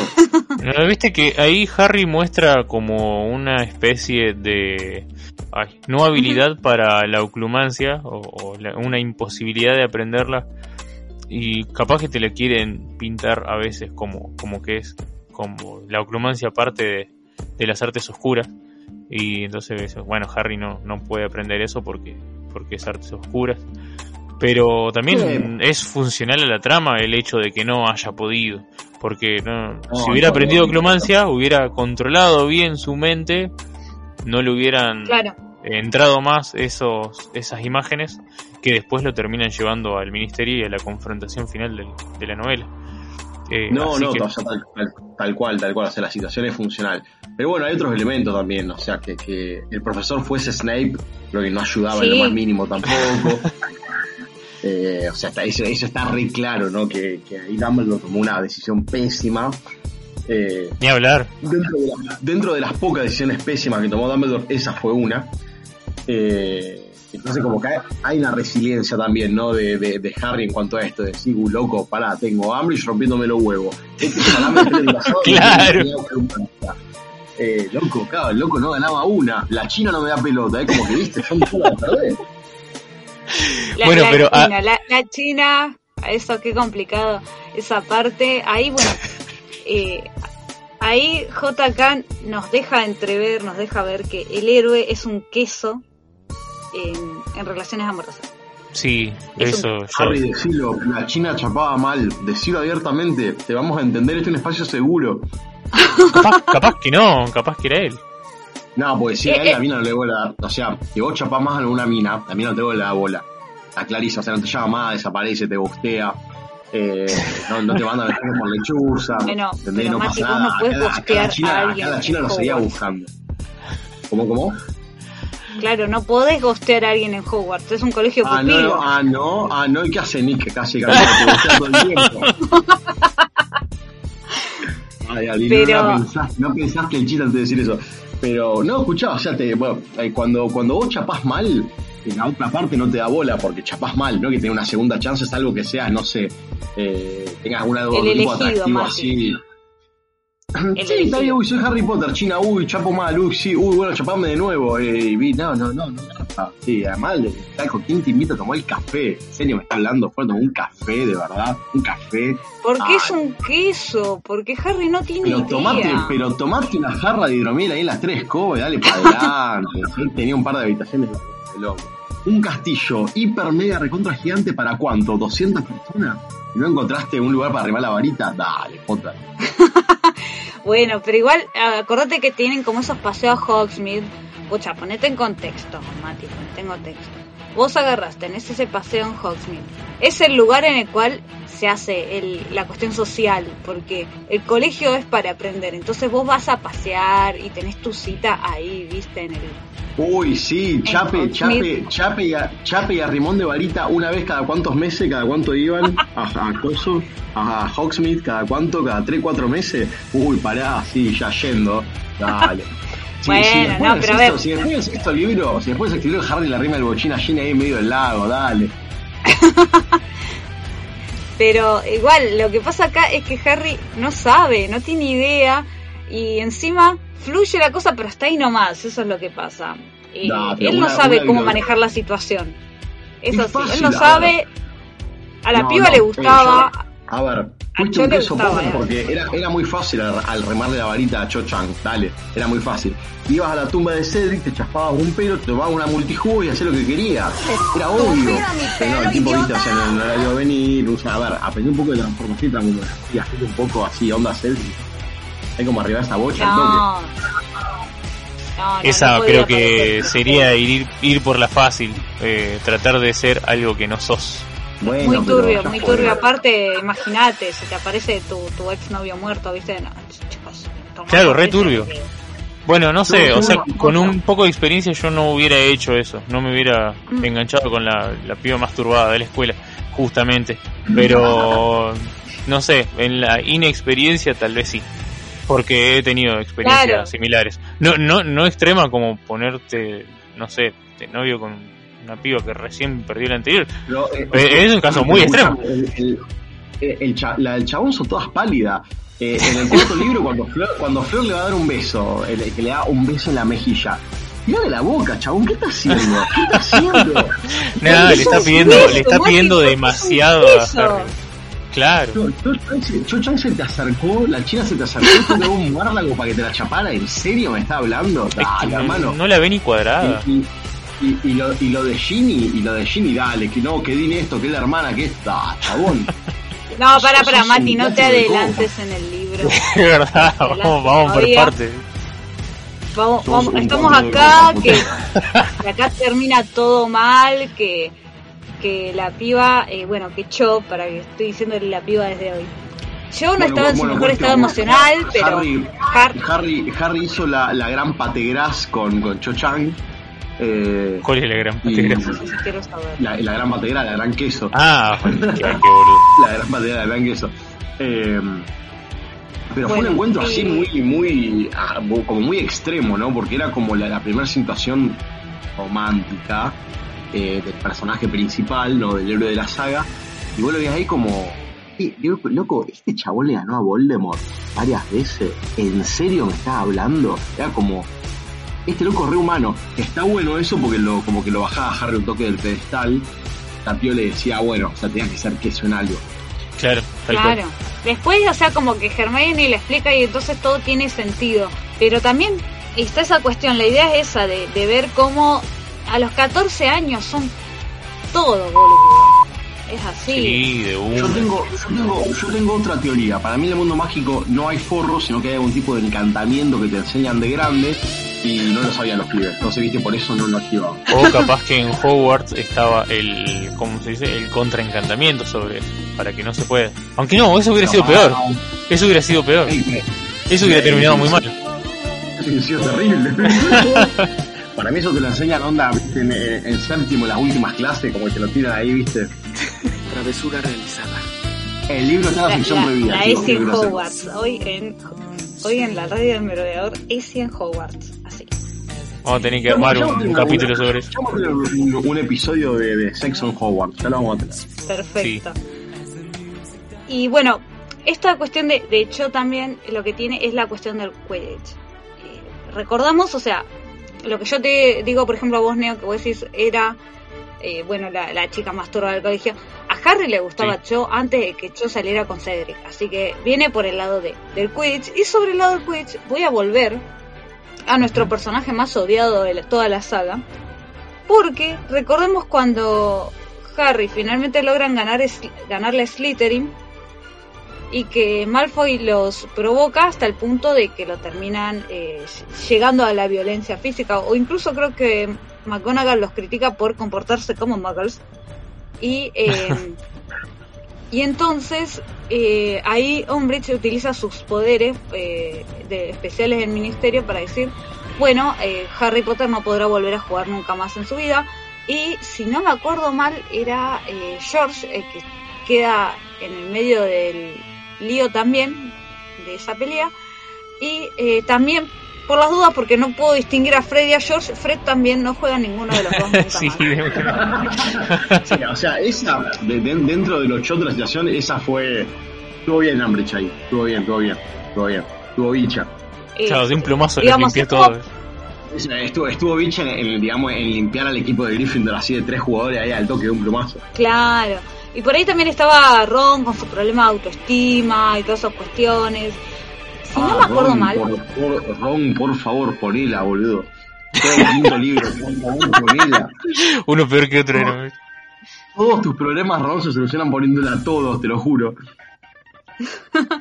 Bueno, y si no me acuerdo mal, había hace un- muchos años un, un fanfic en el cual, eh, si no me acuerdo mal, Gryffindor termina ganando la copa con Ginny como buscadora. Y Ginny juega contra Ravenclaw y gana y atrapa a la Snitch y ganan. Y juega contra Cho. Y había Sí. como un dibujito así picante, Sí, sí, picante, picante ese momento. Este, no, no voy a hacer paralelismo con el Quidditch, ex pareja. No, yo, yo, cosas. yo si fuese Ginny diría así como... Claro, creo que Ginny dice que después, este, eh, no sé qué jugador, ahora no me acuerdo el nombre, no sé qué jugador de Ravenclaw la, la consola a Cho y bueno, y se pone a salir con. Bueno, a Cho le gustaban los jugadores. Eh, David, Sí, David Roger. ¿Le gustaban David? Rogers, sí. Los jugadores de Quidditch.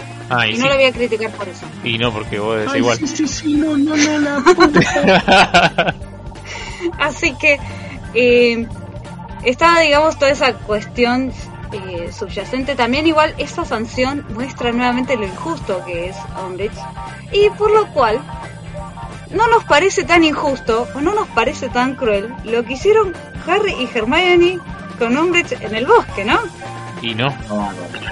Eh, me, me, me copa. O sea, igual, igual el, trauma psicológico no le dura mucho. Pero.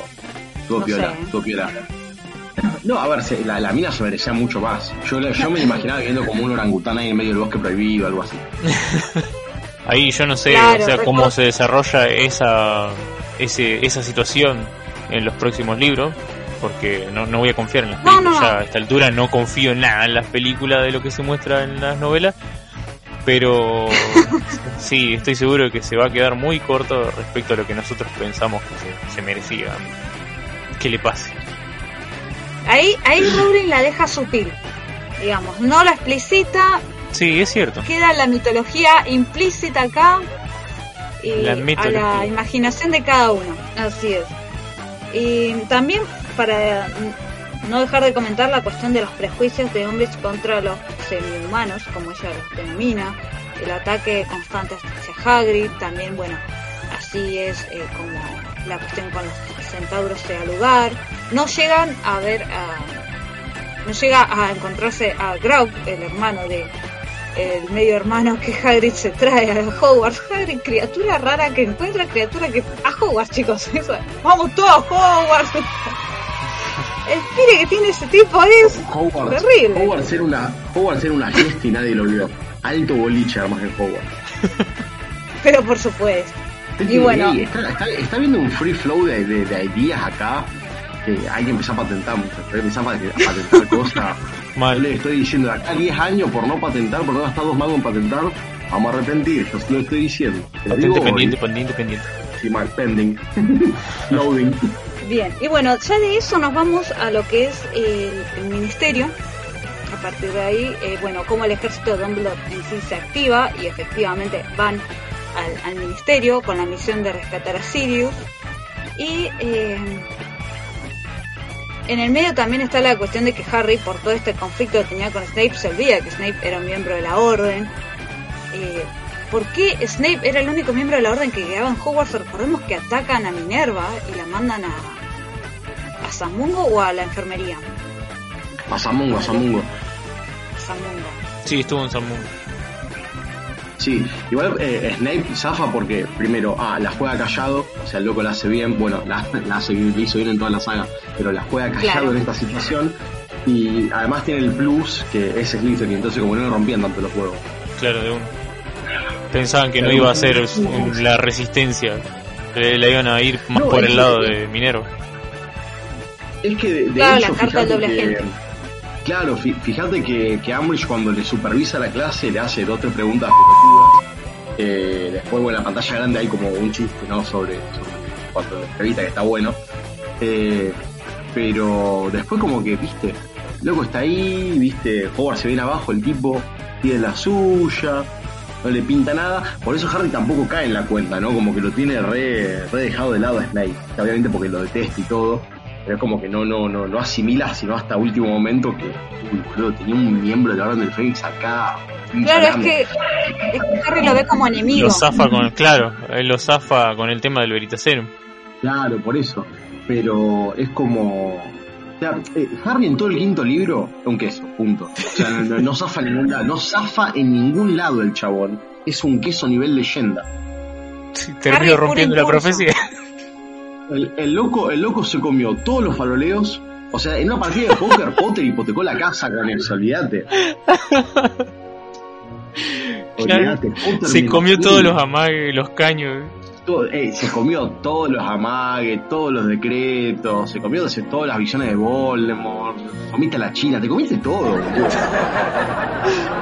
Totalmente. Bueno, y entremos a la cuestión de- del ministerio. Como bien decimos, acá Harry cae en la trampa y, y van al ministerio con lo- los seis locos del ejército de Dumbledore. O sea, el trío de oro y el trío de plata. Claro. Eh, Trío de cartón. porque De además recordemos que Harry, cuando se da cuenta de que Snape está y está Umbridge, le da un mensaje en clave. Y Snape actúa también que este que Harry se lo cree también. Es otra mala que cae. Ya parece el cómic ese de Sauron que le sale todo mal. Así está Harry en este en esta novela. No pegaba una el chabón. una cosa de loco. ¿Qué opinan ustedes sobre esta incursión al ministerio, digamos? Esta Nah, a ver, está. Eh, pudo haber sido el Ministerio de Magia o pudo haber sido cualquier otro lugar, pero bueno, justo Rowling ubicó, digamos, los elementos dentro del Ministerio. En realidad el Ministerio se presenta al principio del libro, ¿no? Como tal. Que vos oías el Ministerio Sí. de la Magia, te imaginabas, no sé, como una casa rosada, onda Ministerio así encubierta, pero vemos que es en realidad un- un- una entidad mucho, mucho más grande. eh, con un montón de, de laburantes. De hecho, veo que la comunidad mágica tiene mucho empleo estatal. ¿Qué onda con eso? Eh, Y porque está todo concentrado. ¿Y cómo es?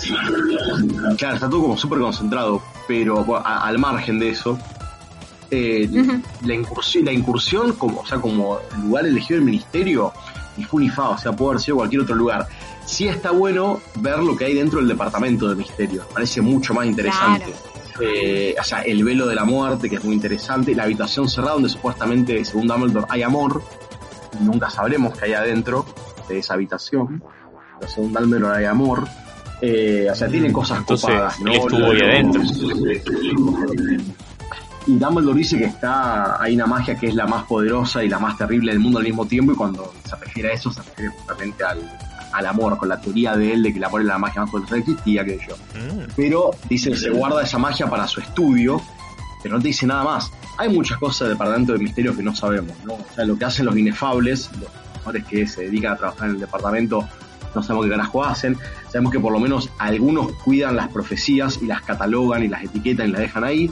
Pero quedan un montón de cosas por saber de ese departamento, ¿viste? Sí, ¿qué onda? Bueno, el mundo mágico eh, no podría saberse todo, ¿no? Debe tener misterios y así como acá tenemos un CONICET en la Argentina, yo pienso el departamento de misterio como un CONICET del Ministerio de la Magia. Claro, está, también es todo junto. Claro, es como todo junto. Es la Eh, ahora es la FIP, es el, el CONICET. Está bien, a ver, ahorraron estructuras de delicias. Punto para el ministerio. Eh, Y sí. Claro. Después en gasto estatal, que yo, viste, dicen que la- los magos estaban llenos de oro. Tenemos un Weasley y lo hablamos. Eh, pero en, en cuanto a la incursión en sí, está bueno ver, eh, digamos, a, a- al, a- al trío, ¿no? Y a Harry en una situación eh, de peligro así potente, los tres juntos, ¿no? Pues siempre se era Harry por su cuenta, ¿viste? Era un mamerto. En la piedra filosofal tenía un par de situaciones así chotitas, pero no pasa nada. Acá había mortífagos, chabón. Claro. Acá de loco te querían matar, hermano.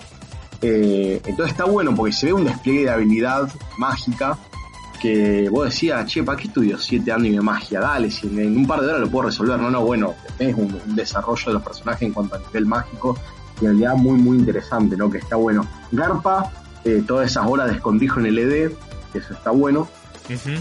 Eh, se reflejan después en la práctica y, y ves que lo- los pendejitos con, con 15 años se miden mano a mano con magos adultos zarpados, ¿no? Expertos en arte oscura. Es que los tipos no estaban luchando al 100%, ¿viste? No los querían matar. Estaban Claro, es como bueno, que estaban en misión. Estaban en- Estaban en de misión, cacería. ¿viste? Claro, rompámoslo en la pierna, pero lo no lo matemos. Pero aún así todo te tenés que plantar un 15 añitos contra esto. Es joda. Claro, que hay una parte en la cual sí tienen toda la valentía y qué sé yo, pero tienen la inconsciencia de, de, de no darse cuenta de dónde se están metiendo, de quiénes pueden llegar a ir. Sí, bueno, el- parte de la el- edad. no, no sé, claro, no sé tanto en el libro, pero que creo que en realidad creo que sí, pero no recuerdo bien el, fra- el fragmento. Pero en la película se ve bien cómo el, el personaje se pone así como diciendo, uy, la puta madre, me, o sea, que sí a nivel rellenito. Eh, cuando, cuando empiezan que cuando empiezan a aparecer todos los mortífagos que los rodean ahí en la sala de profecía yo decía Claro. no hermano ey, pero la cagaste desde la torre Eiffel desde la estación de la NASA la Ah, cagaste se pudrió todo. Te- ey, ya te, te echaste desde la estación de la NASA un garco estratosférico No, pero yo iba a decir con respecto a eso de el desarrollo de las habilidades mágicas, que decís que tuvieron varios años como para desarrollar esto, lo pudimos ver un poco en el entrenamiento o en el examen especial ese de, de looping, estuvo bueno, estuvo muy disfrutable, y después algunas de esas que les tira el, el falso Moody. Pero fuera de eso, y, y ya con cierta madurez eh, y con la amenaza un poco más eh, respirándose en la, en la nuca de los chicos, cuando se encierran a, eh, a estudiar por su cuenta, creo que ahí es como que van configurando el, equipo que después va a terminar siendo los que van a la batalla final.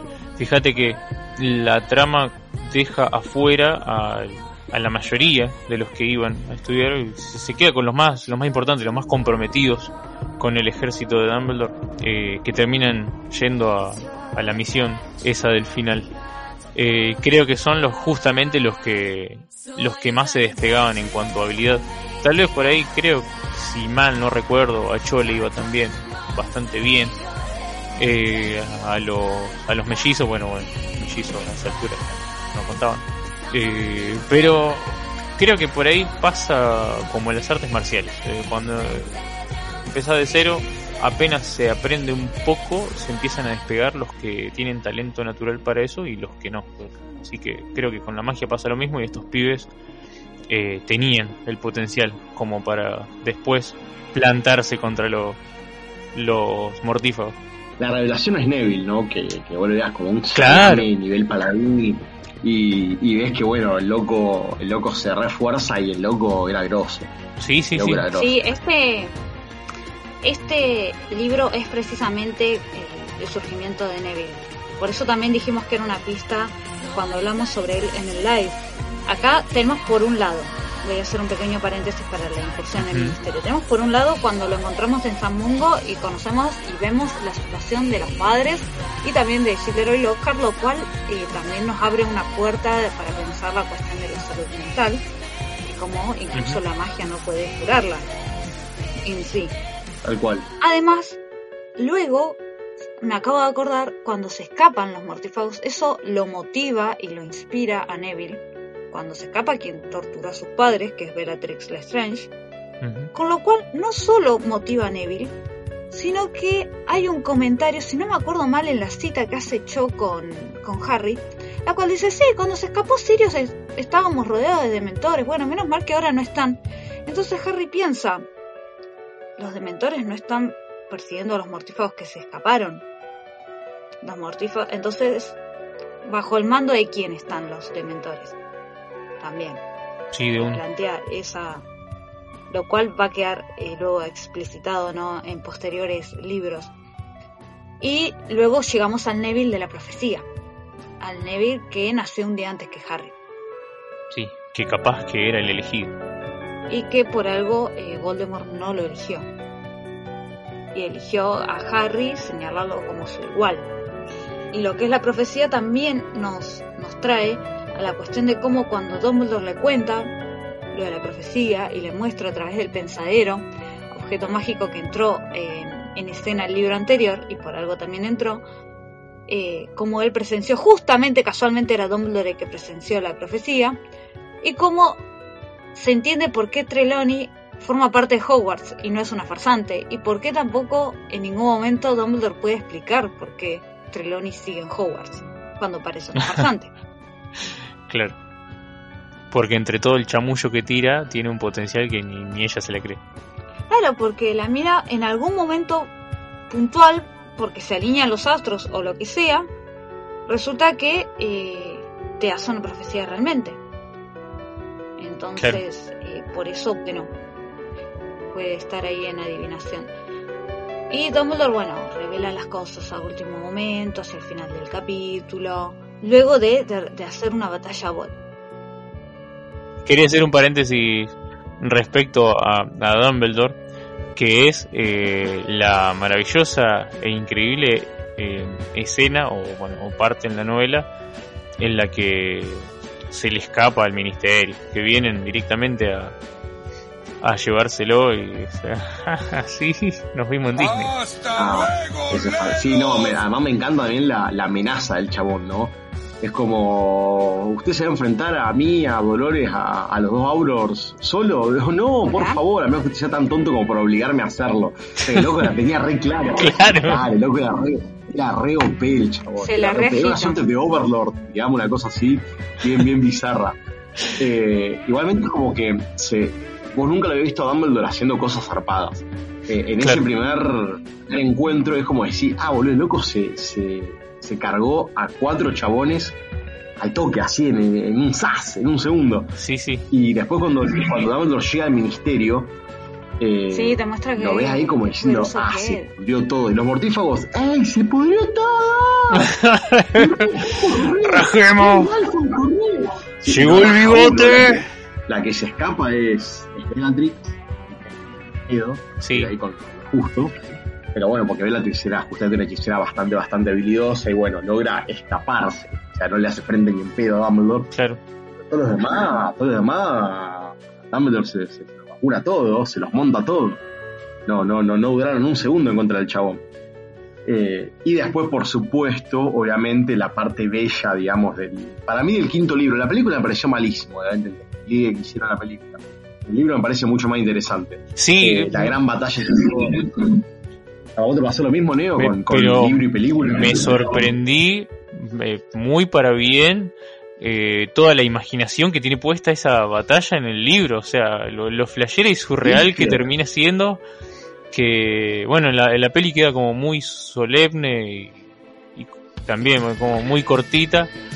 eh, Claro, en la, pero en la peli queda así nomás y fue un batallón, chabón. Claro, esto si, si lo hubieran animado, si hubiera sido de, de animación, la, la, la adaptación de esa batalla hubiera sido re, Pink- Hola. re Pink Floyd. Hola.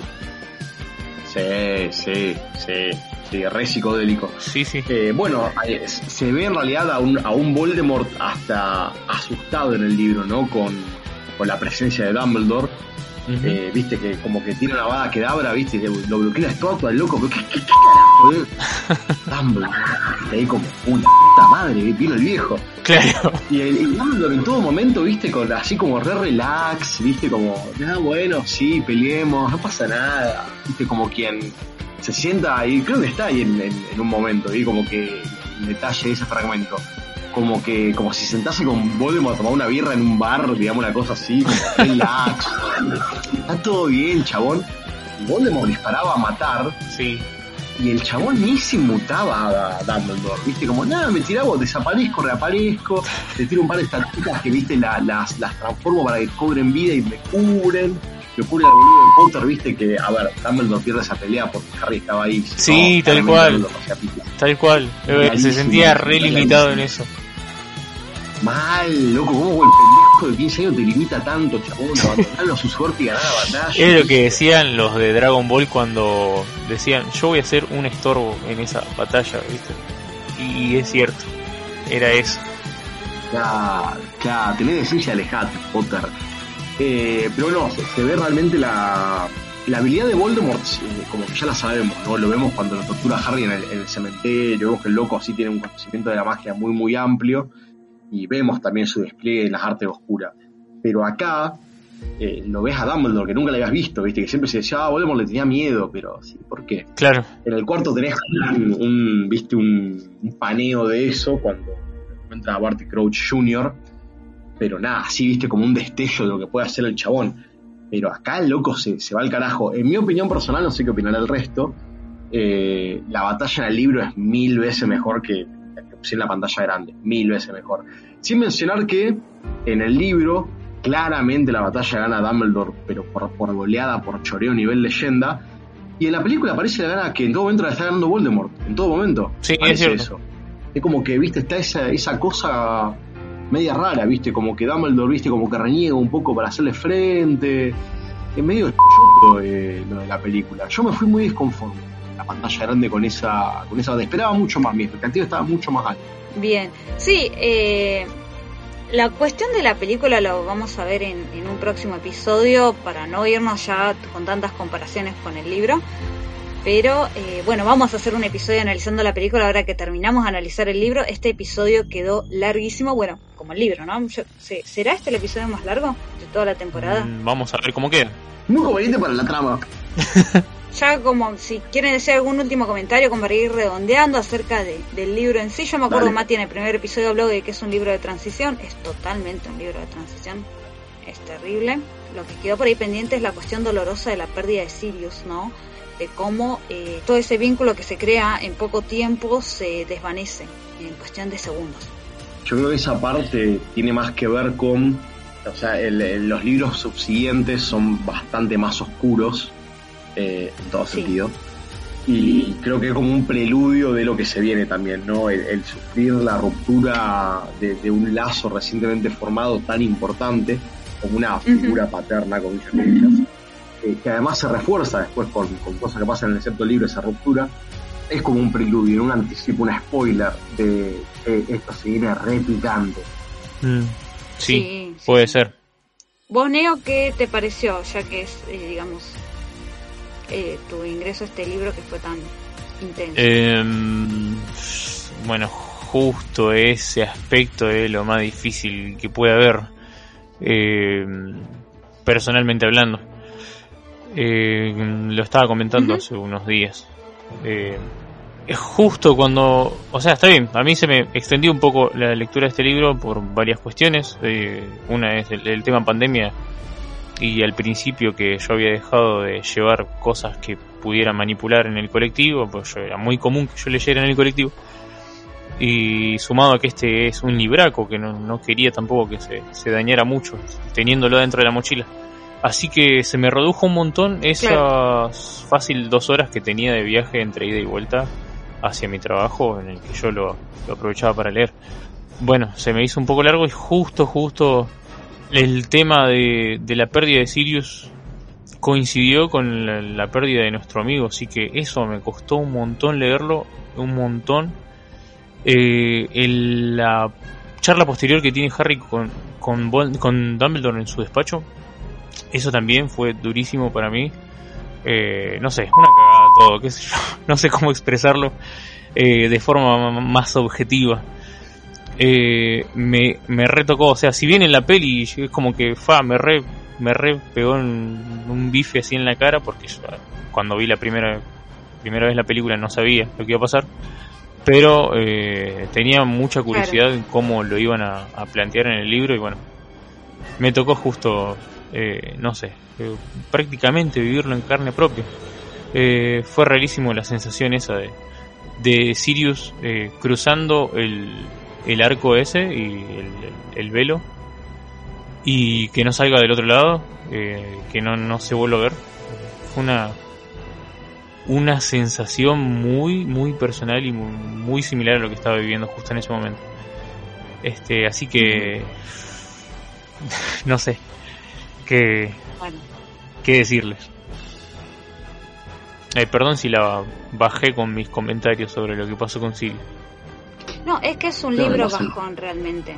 Eh, yo te sumo que cuando calculo que a Mati le habrá pasado lo mismo, cuando leíamos el libro eh, no entendíamos realmente lo que estaba pasando. Varias veces lo tuvimos que releer porque había una situación de shock en esa situación. Es un libro largo, es, es rico pero denso en contenido entonces cuesta también un poco no asimilar. A ver, ¿quién no leyó el quinto libro varias veces para como captar todo lo que había ahí de rico para, para incorporar?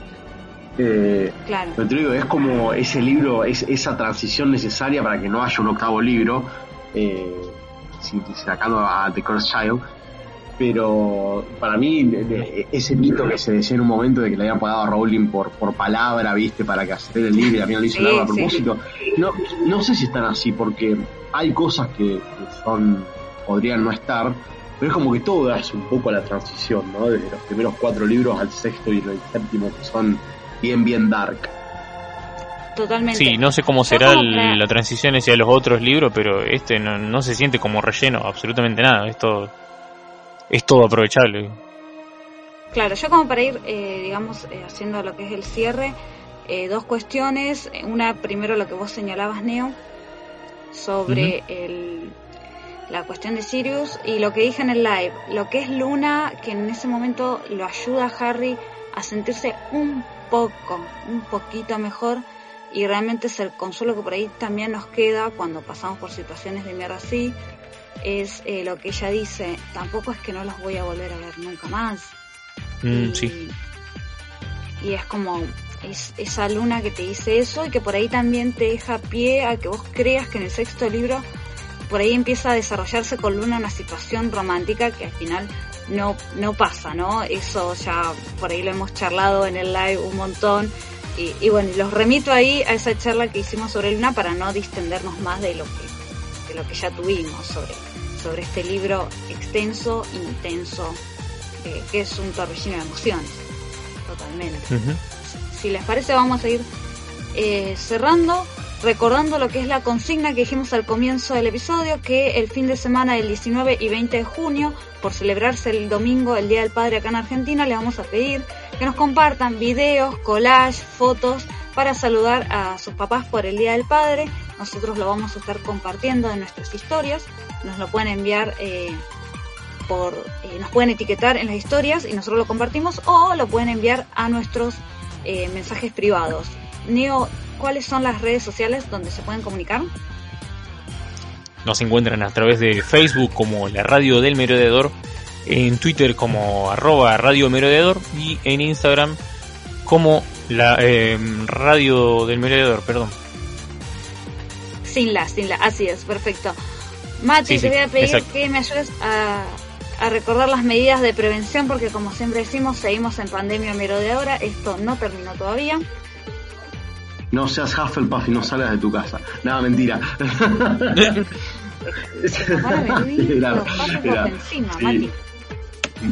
No, no, Huffis, ustedes saben que yo los amo, los quiero. Todo, todo el odio que yo digo en vivo en realidad es amor puro que tengo adentro.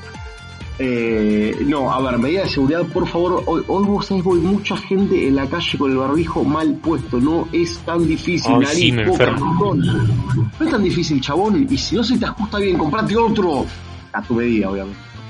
Por favor, barbijo bien puesto en todos los espacios, mantener la distancia de por lo menos dos metros entre personas, no se saluden con la mano. Hoy también vi un montón de eso, gente se viste chocándose los cinco, eh, a ver, comunie no, el codito, el puño te lo acepto, el puño es aceptable. Eh, yo de hecho uso mucho la técnica del puño para saludar y no dar abrazos, besos ni nada por el estilo.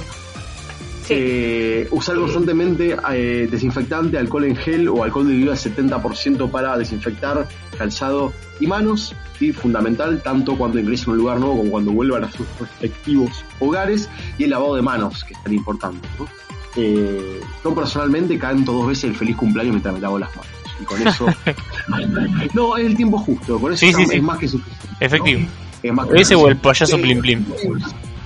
También, también, sí, mismo, misma melodía, distinta letra. Perfecto. Muy bien. Además, bueno, como siempre eh, recordamos, ante cualquier síntoma, no se automediquen, comuníquense al personal eh, al sistema de salud.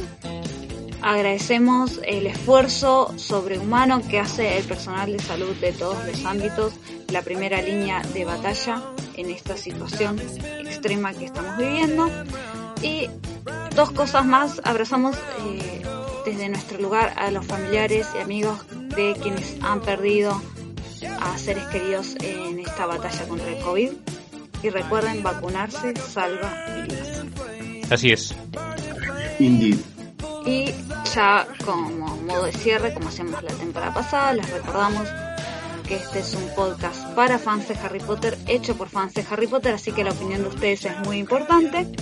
Esperamos sus comentarios y nos estamos escuchando dentro de 15 días en iBooks, Spotify o Google Podcast para el próximo episodio de la Radio del Merodeador, tercera temporada. Hasta la próxima. Adiós gente, se me cuidan y nos vemos. ¡Muere! ¡Muere!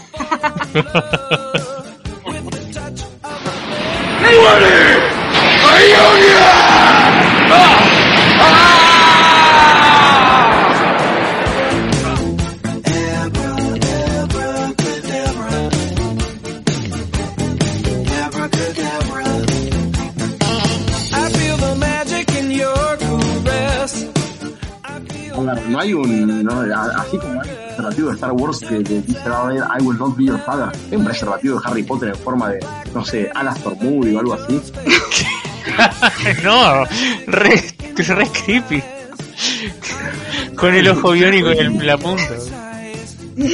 Eh, bueno, Che,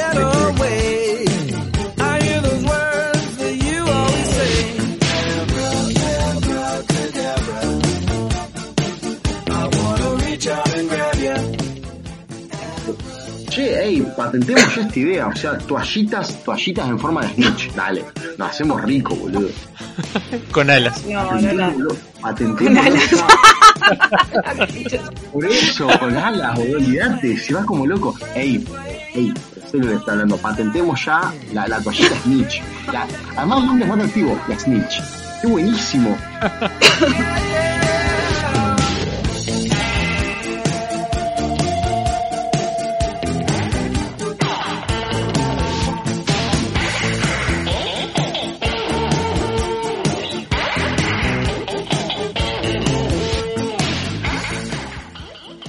Claro, ahí le queda sutil. Eh, no sé si Mati vos querés explicar la cuestión de los centauros y, y Ambridge sobre lo que dice la mitología. Yo creo que los centauros hicieron una gran orgía con Ambridge. Eh, No esperaba menos. no, pero onda oh, con resistencia, por supuesto. O sea, no fue nada consentido. Imagínate, los centauros son todos vagos. Y cada una mina que está más o menos, bueno, está fuerte. Pero, pero Harry, está chamando. ¿Cómo le dio un bambú a la profe? Qué cosa bizarra.